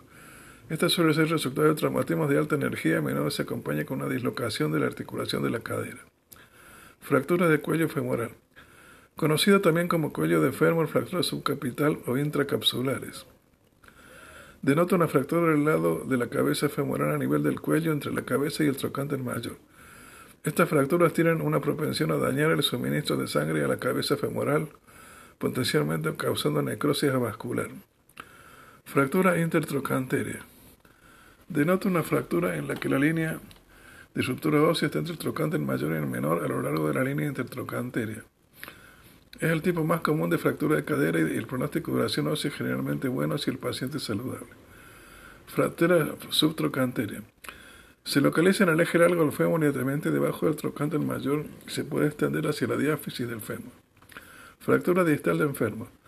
Las fracturas distales del fémur, la parte del hueso del muslo más cercana a la rodilla, representa el 4 o 6% de todas las fracturas femorales. Holman 1982 y el número de 0 4% de todas las fracturas en, adultos, Kurbrand 2006. Las fracturas distales de fémur ocurren habitualmente en dos grupos de individuos.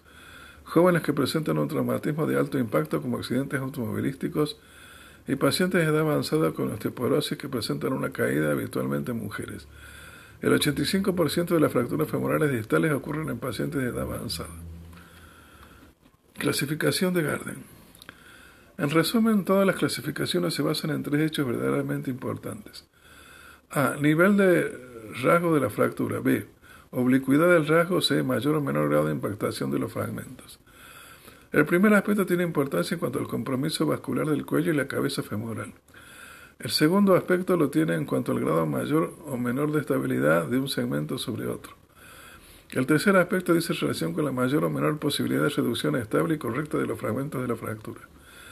De la combinación de estos hechos se deduce el criterio terapéutico, ortopédico, quirúrgico, enclavijamiento del cuello o sustitución protésica. Patogenia. La mayor parte de las fracturas de cadera se producen como resultado de caídas de baja energía en pacientes ancianos. En España el 30% de los ancianos se caen cada año y el 10% lo hacen en forma repetida. Las caídas son poco frecuentes en los adultos y jóvenes debido al mejor equilibrio y fuerza muscular cuando se producen. Por, lo general no causa el patrón de la lesión que se ve comúnmente en las personas de edad avanzada. Se pensaba anteriormente que el uso de benzodiazepinas aumenta el riesgo de fracturas de cadera, pero los científicos de la Universidad de Harvard demostraron que no hay tal asociación. Una persona normal no se fractura la cadera tras una caída de pie. La fractura de cadera después de una caída leve suele ser producto de una fractura patológica, es decir, causada por algún trastorno subyacente. Las causas más comunes de debilidad de los huesos son las siguientes. Osteoporosis. Las fracturas de cadera son una de las complicaciones más graves de la osteoporosis. De hecho, una medida de éxito del fracaso del tratamiento de la osteoporosis es la proporción de pacientes que tienen una fractura de cadera. La deficiencia de vitamina D es un problema común que causa la osteoporosis. Y cuando se complementa la dieta con calcio y vitamina D, se ha notado la reducción de fracturas de cadera en un 43%. La homocistaína, un tóxico natural de aminoácidos asociado a la causa de enfermedades del corazón, hemorragia cerebral y fractura de los huesos, se reduce con las vitaminas del complejo B, causando una reducción en la cantidad de fracturas de la cadera hasta un 80% después de dos años. Otras enfermedades metabólicas óseas como la enfermedad de Paget, osteomalacia, osteopetrosis y osteogénesis imperfecta. Este tipo de enfermedades metabólicas causan fracturas de estrés en la cadera. Tumores benignos o malignos primarios del hueso son causas poco frecuentes de fracturas de cadera. Cáncer metastático a los depósitos en el fémur proximal pueden debilitar los huesos y causar una fractura de cadera patológica. La infección del hueso es una causa errada de fractura de cadera. Otro elemento en el riesgo de mantener una fractura de cadera es el riesgo de caída. La prevención de caída es un área de interés con las preocupaciones en materia de proporcionar un entorno seguro para las personas en situación de riesgo, proporcionándoles ayuda para caminar, problemas de medicación, etc. Ciertos protectores acolchados o escudos de plástico que pueden ser colocados sobre los trocánteres del fémur en personas en riesgo de la caída o mantener o de mantener una fractura por fragilidad. Sin embargo, no son eficaces para reducir el riesgo de una fractura de cadera y el cumplimiento por parte del paciente es deficiente. En un estudio de 135.000 personas de 50 años de edad o mayores, a los que se administra altas dosis de un medicamento del, grupo de los inhibidores, la bomba de protones, durante más de un año han resultado ser dos cinco veces más propensos a fracturarse la cadera. Los que tomaban dosis menores de 1 a 4 años fueron de 1.2 a 1.6 veces más propensos a la fractura de cadera. Tratamiento. El tratamiento conservador de la fractura de cadera tiene pocas indicaciones, ya que incluso las fracturas impactadas presentan mayores beneficios con una fijación interna. La decisión del manejo conservador no está basada en el estado de la cadera, sino en el estado previo del paciente. Aquellas personas con enfermedades graves en estados avanzados que están permanentemente encamados pueden no tener mayor beneficio de una cadera funcional. Tratamiento quirúrgico. El tratamiento quirúrgico generalmente empleado en la modalidad del mismo dependerá de la porción del hueso afectada por la fractura. En el área del cuello del fémur, por ejemplo, existe un alto riesgo de la necrosis vascular de la cabeza femoral, ya que se afecta la circulación sanguínea de la misma. Fracturas de cabeza femoral. Estas fracturas se pueden manejar conservadoramente en ciertos casos. Las intervenciones quirúrgicas están indicadas en aquellas fracturas donde los fragmentos óseos y tejidos blandos están interpuestos en la articulación, realizándose una reducción abierta y fijación interna. Se pueden emplear varios tipos de implantes y tornillos para la fijación de los fragmentos. Fractura del cuello femoral. En pacientes jóvenes en los cuales se considera que se encuentra viable la circulación sanguínea, de la cabeza del fémur se considera el manejo con osteosíntesis mediante reducción abierta y fijación interna mediante colocación de tornillos. Sin embargo, en pacientes mayores de 75 años y en aquellos donde existe una alta posibilidad de necrosis vascular de la cabeza femoral, se realiza preferentemente artroplastia con la colocación de una prótesis de cadera. Factores intertrocanterias. El manejo de elecciones, la reducción abierta y fijación interna mediante el empleo de placas y tornillos. En ciertos casos pueden realizarse artroplastias totales o parciales de la cabeza del fémur. Fracturas femorales distales. Pueden ser tratadas quirúrgicamente con tratamiento conservador no quirúrgico. El tratamiento no quirúrgico, que generalmente se reserva para las lesiones menos graves como las fracturas no desplazadas, en general incluye alguna forma de inmovilización como férulas con bisagras de rodilla. Para las fracturas más estables, inmovilización con yeso a lo largo de la pierna durante 6 a 12 semanas luego de la colocación de la férula. La estabilización es el paso inicial en el tratamiento de las fracturas femorales distales. Hay diversas opciones disponibles que incluyen una tablilla a lo largo de la pierna, yeso, tracción de la piel o esquelética. En pacientes con politraumatismo se puede utilizar un fijador externo hasta que sea posible administrar el tratamiento definitivo. Estas intervenciones actúan mediante la reducción de las molestias y la prevención de cualquier lesión adicional de las partes blandas. Las intervenciones quirúrgicas influyen. Colocación de clavos intramedulares con enfoques anterógrado y retrógrado, generalmente fijados con tornillos entrecruzados. Reducción abierta y colocación de clavo placa angulado, tornillo condilar dinámico TCD para o placa condilar reforzada. Seducción indirecta mediante el uso de sistemas de placas de inmovilización, por ejemplo, Less Invasive Stabilization, Stabilization System. Fijación externa con anillos o marcos axiales. Reemplazo total de, de rodilla, reemplazo del fémur distal y tibia proximal. Este procedimiento generalmente requiere el uso de una prótesis con bisagras o un componente de reemplazo femoral en revisión. Rara vez componentes femorales estándar.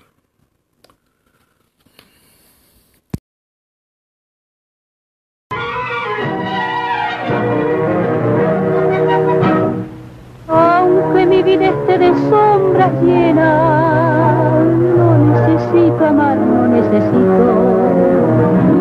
Yo comprendo que amar es una pena, una pena de amor y de infinito.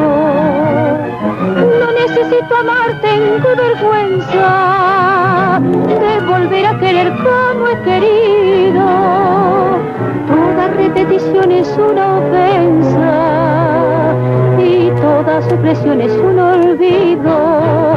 Desdeñosa y semejante a los dioses, yo seguiré luchando con mi suerte escuchar las espantadas voces de los envenenados por la muerte. No necesito amar, absurdo fuera repetir el sermón de la montaña.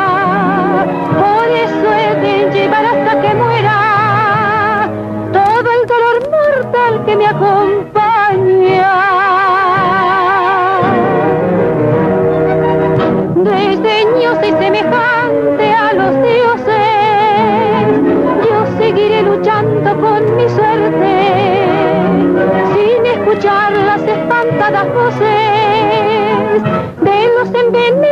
Por la muerte. No necesito amar, absurdo fuera repetir el sermón de la montaña.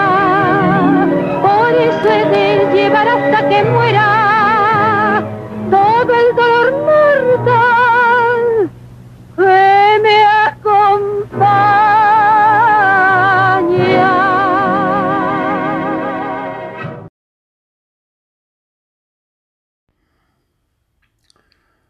Guerra Fría, cuarta parte. De Wikipedia, la enciclopedia libre. Si bien Egipto se declaraba neutral, la mayoría del armamento y asistencia económica provenían de la Unión Soviética. Esta alianza, aunque de manera reacia, se comprobó con el apoyo técnico y militar de la Unión Soviética durante la Guerra de los Seis Días y la Guerra de Desgaste contra Israel, que consideraba aliado de Estados Unidos. Aunque con la llegada al poder de Anwar el-Sadat en 1972, Egipto comenzara a virar de prosoviético a pro-occidental, la amenaza de una posible intervención directa de la Unión Soviética en defensa de Egipto durante la guerra del Yom Kippur provocó la movilización de las fuerzas estadounidenses en una serie de actos que pudieron desbaratar la noción de la coexistencia pacífica. Estratégicamente, los conflictos de Oriente Medio abrieron una nueva fase en la Guerra Fría, en que la Unión Soviética podía amenazar intereses de Estados Unidos basándose en la paridad nuclear que habían conseguido los soviéticos. Aunque Egipto fue el mayor foco de atención, las potencias también actuaron en otros países de la zona. Los soviéticos reforzaron sus relaciones con el gobierno comunista de Yemen del Sur y con el gobierno nacionalista de Irak. Los soviéticos también ayudaron a la OLP de Yasir Arafat. Por otro lado, entre 1973 y 1975, la CIA apoyó y conspiró con el gobierno de Irán para facilitar y armar a los rebeldes kurdos durante la Segunda Guerra Kurdo-Iraquí para debilitar el gobierno de Ahmed Azar al-Bak. El apoyo de la CIA finalizó cuando Irán, Irán formaron el Acuerdo de Argel en 1975. En 1974 estalló en Portugal la Revolución de los Claveles en contra de la dictadura del Estado Novo. Los cambios políticos en Portugal facilitaron la independencia de las colonias portuguesas de Angola y Timor Oriental. En Angola, donde las facciones rebeldes habían sostenido una guerra por la independencia contra Portugal desde 1961, tras la independencia en 1974, estas mismas facciones que habían luchado juntas contra la fuerza colonialista comenzaron una guerra civil al enfrentarse entre ellas. En una muestra de los equilibrios estratégicos de la Guerra Fría, la guerra civil angoleña enfrentó a tres facciones distintas. MPLA, apoyado por los cubanos y soviéticos, el FNLA, apoyado por los Estados Unidos, China y Zaire, y la UNITA, apoyado también por Estados Unidos, el régimen de la apartheid sudafricana y otra serie de países africanos. Finalmente, el MPLA, con tropas cubanas y apoyos soviéticos, vencieron a la UNITA a pesar del apoyo militar de Sudáfrica. Igualmente, los soviéticos reforzaron sus relaciones con el gobierno nacionalista de Argelia. Por otro lado, oficiales del ejército somalí encabezados por Ahmed Siad Barre llevaron a cabo un golpe de Estado incruento formando la República Democrática Somalí de Diario Socialista. La Unión Soviética prometió apoyo a Somalia. Cuatro años después, en el país vecino de Etiopía, el emperador Haile Selassie pro-occidental fue derrocado por el DER, un grupo de oficiales radicales del ejército etíope, liderado por el prosoviético Mengistu Haile Mariam, que se apresuró a reforzar las relaciones con Cuba y la Unión Soviética. Cuando estallaron las hostilidades entre Somalia y Etiopía, guerra de Ogaden, el somalí Siad Barre perdió el apoyo de los soviéticos y a cambio buscó la asistencia del, del conocido como Safari Club, una alianza de los servicios de inteligencia de Irán, Egipto y Arabia Saudí. A través del Safari Club, Somalia consiguió armas soviéticas y tanques estadounidenses. El ejército etíope estaba apoyado por soldados cubanos y asesores del armamento soviético. La postura oficial de Estados Unidos era de neutralidad en el conflicto, aunque defendiendo que Somalia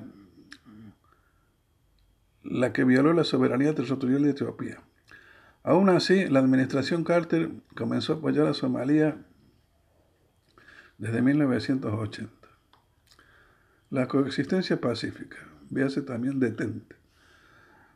Tras su visita a China, Nixon se reunió con los líderes soviéticos en Moscú y como resultado de estas reuniones se firmó el primero de los acuerdos SALT, el primer acuerdo completo de limitación de armas firmado entre las dos superpotencias, y el Tratado sobre Misiles Antibalísticos, Tratado ABM, que prohibía el desarrollo de sistemas diseñados para la interceptación de misiles en el aire. Con ello se intentaba limitar el desarrollo de los costosos misiles antibalísticos y misiles con carga nuclear. Tras los acuerdos alcanzados, Nixon y Brezhnev proclamaron una nueva era de coexistencia pacífica basada en una nueva política de detente o cooperación entre las dos superpotencias.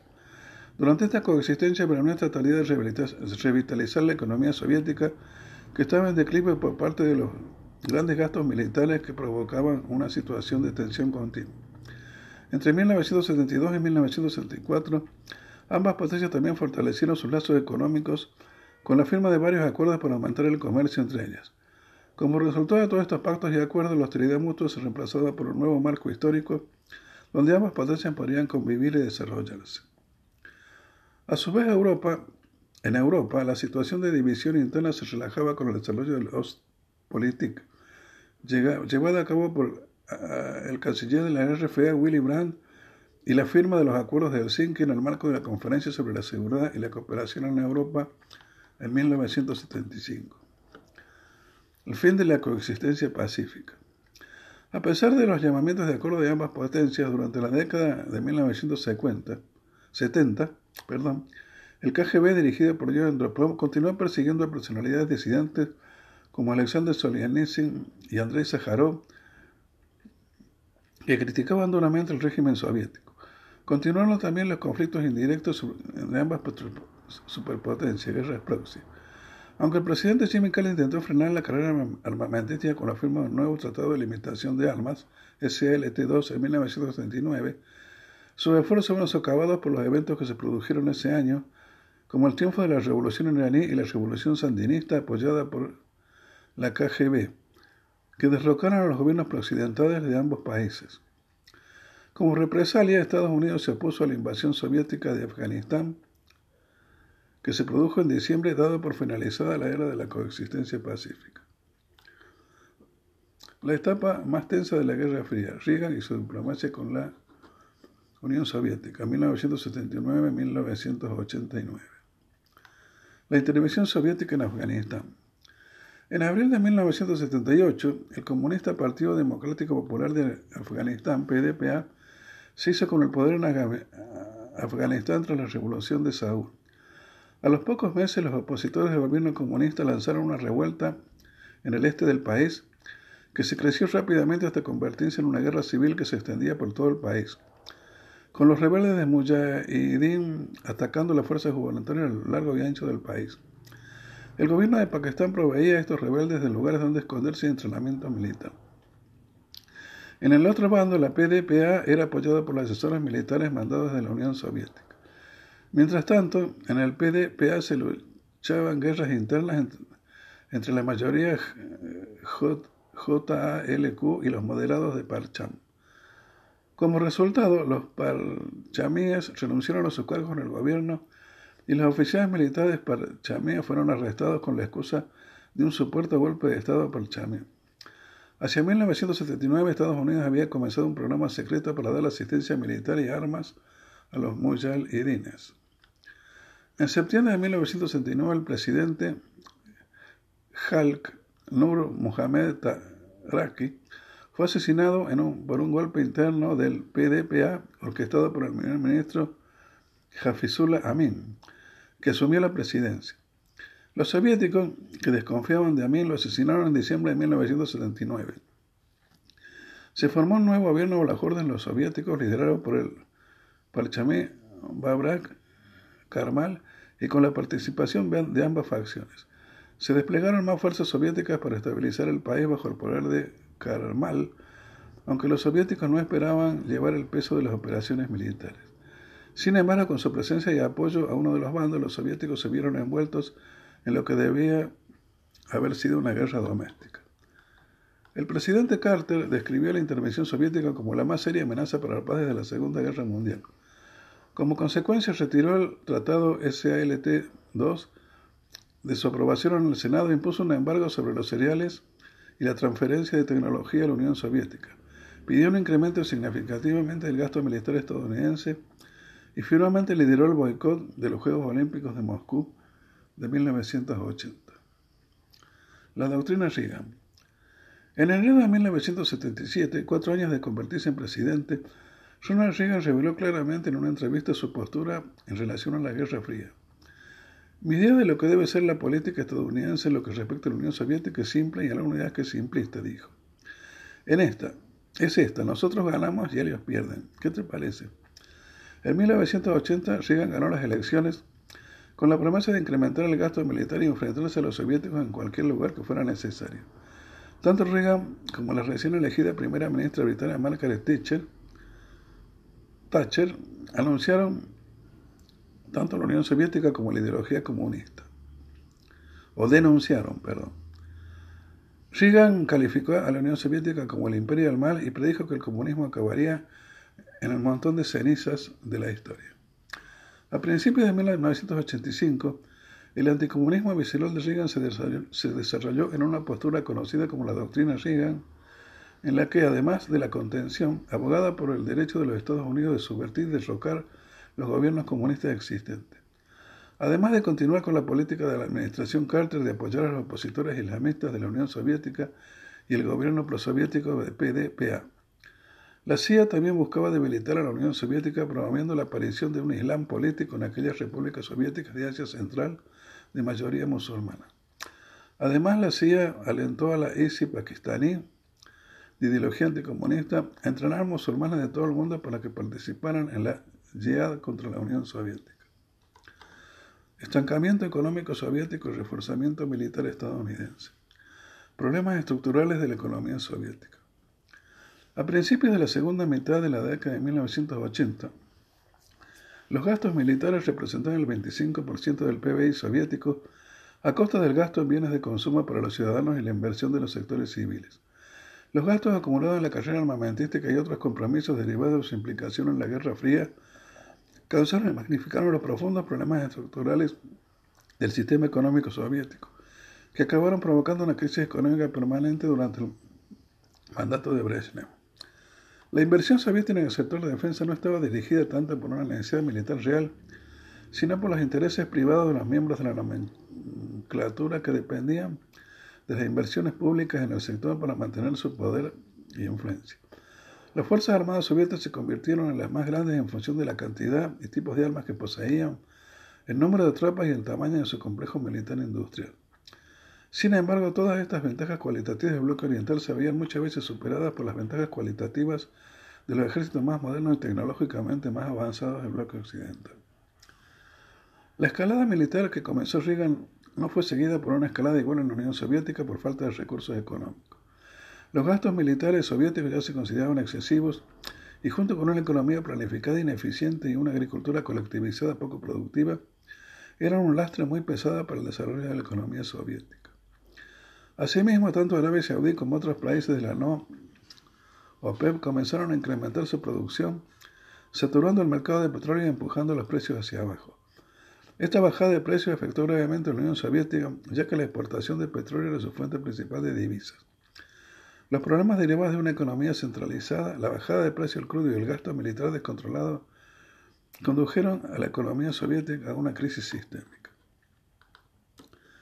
Aumento de la capacidad militar estadounidense.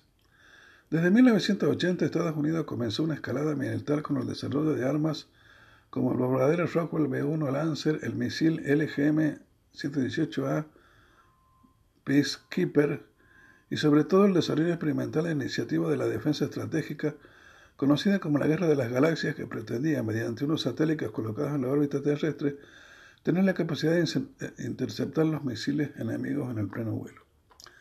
La ciudadanía estadounidense todavía guardaba muchos recelos a la intervención militar directa desde el desastre de la guerra de Vietnam. La administración Reagan optó por el uso de tácticas rápidas y de bajo costo para la intervención en los conflictos en el extranjero, como el uso de la contrainsurgencia. Durante 1983, la administración Reagan intervino en la guerra civil libanesa, invadió Granada, bombardeó Libia y apoyó a los contras, un grupo de militares anticomunistas que buscaban derrocar al gobierno sandinista prosoviético de Nicaragua. Mientras que sus actuaciones en Granada y Libia fueron populares, su apoyo a los contrainsurgentes fue más controvertido, como en el caso de Irán contra. Mientras tanto, los soviéticos seguían aumentando el gasto de sus intervenciones en el extranjero, aunque Brezhnev afirmaba que la intervención soviética en Afganistán sería breve, las guerrillas musulmanas, con el apoyo de Estados Unidos, ofrecieron una resistencia fiera al invasor.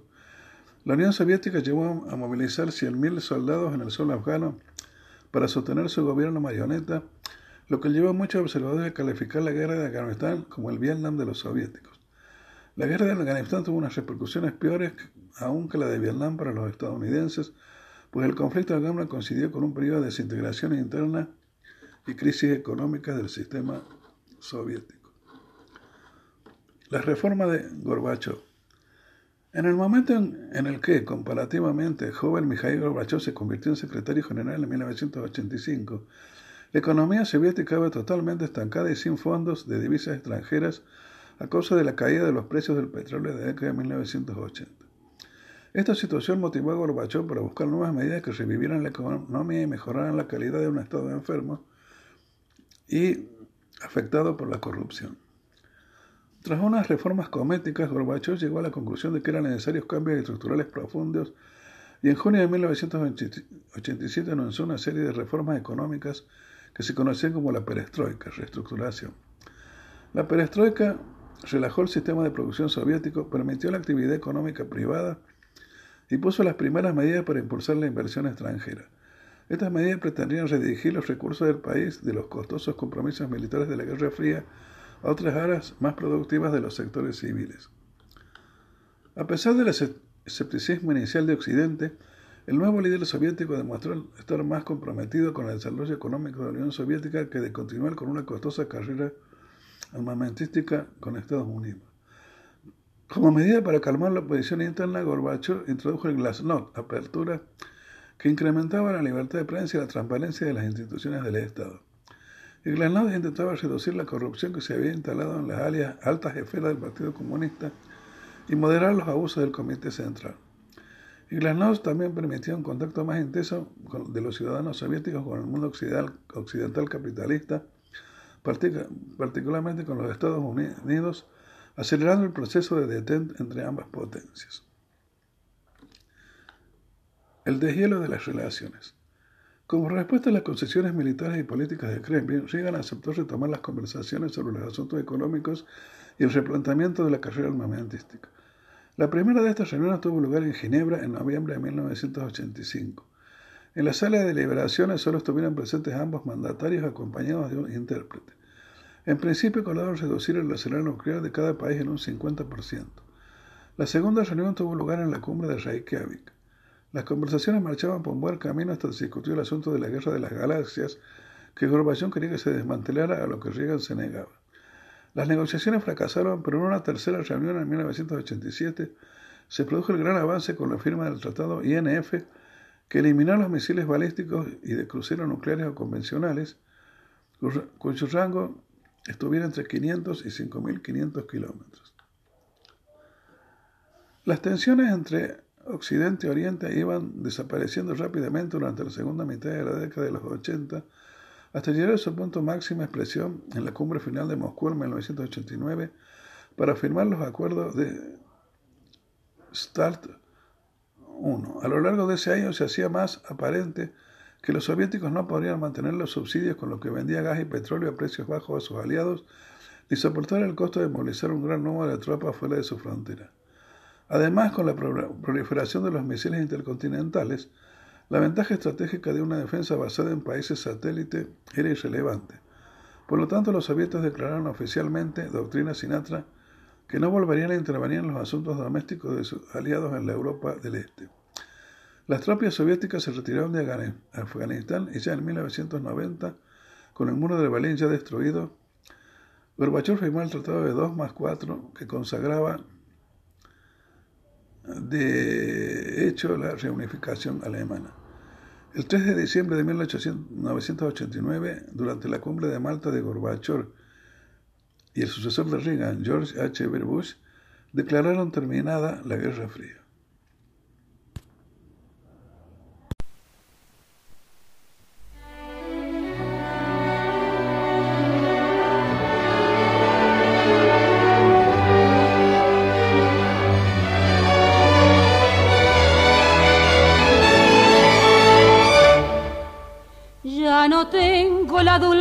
De sus besos, vago sola por el mundo sin amor. Otra boca más feliz era la dueña de esos besos que eran toda mi pasión. Hay momentos que no sé lo que me pasa, tengo ganas de reír y de llorar. Tengo celos, tengo miedo que no vuelva.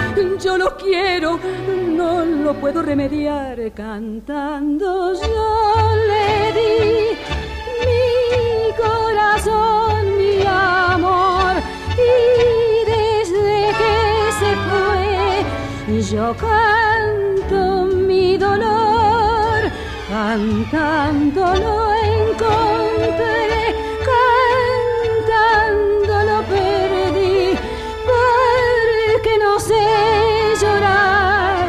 cantando de morir. Milagrosa Virgencita, perdóname si cantando esta canción que vive en mí, yo te pido que me traigas lo que es mío, que tan pronto y sin motivos lo perdí. Si es pecado querer tanto en esta vida, yo te pido de rodillas tu perdón yo lo quiero tanto y tanto que me muero si me faltan las caricias de su amor.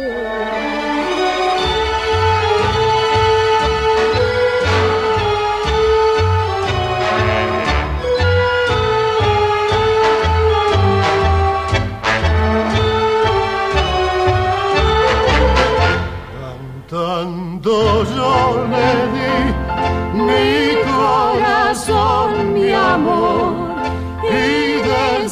desde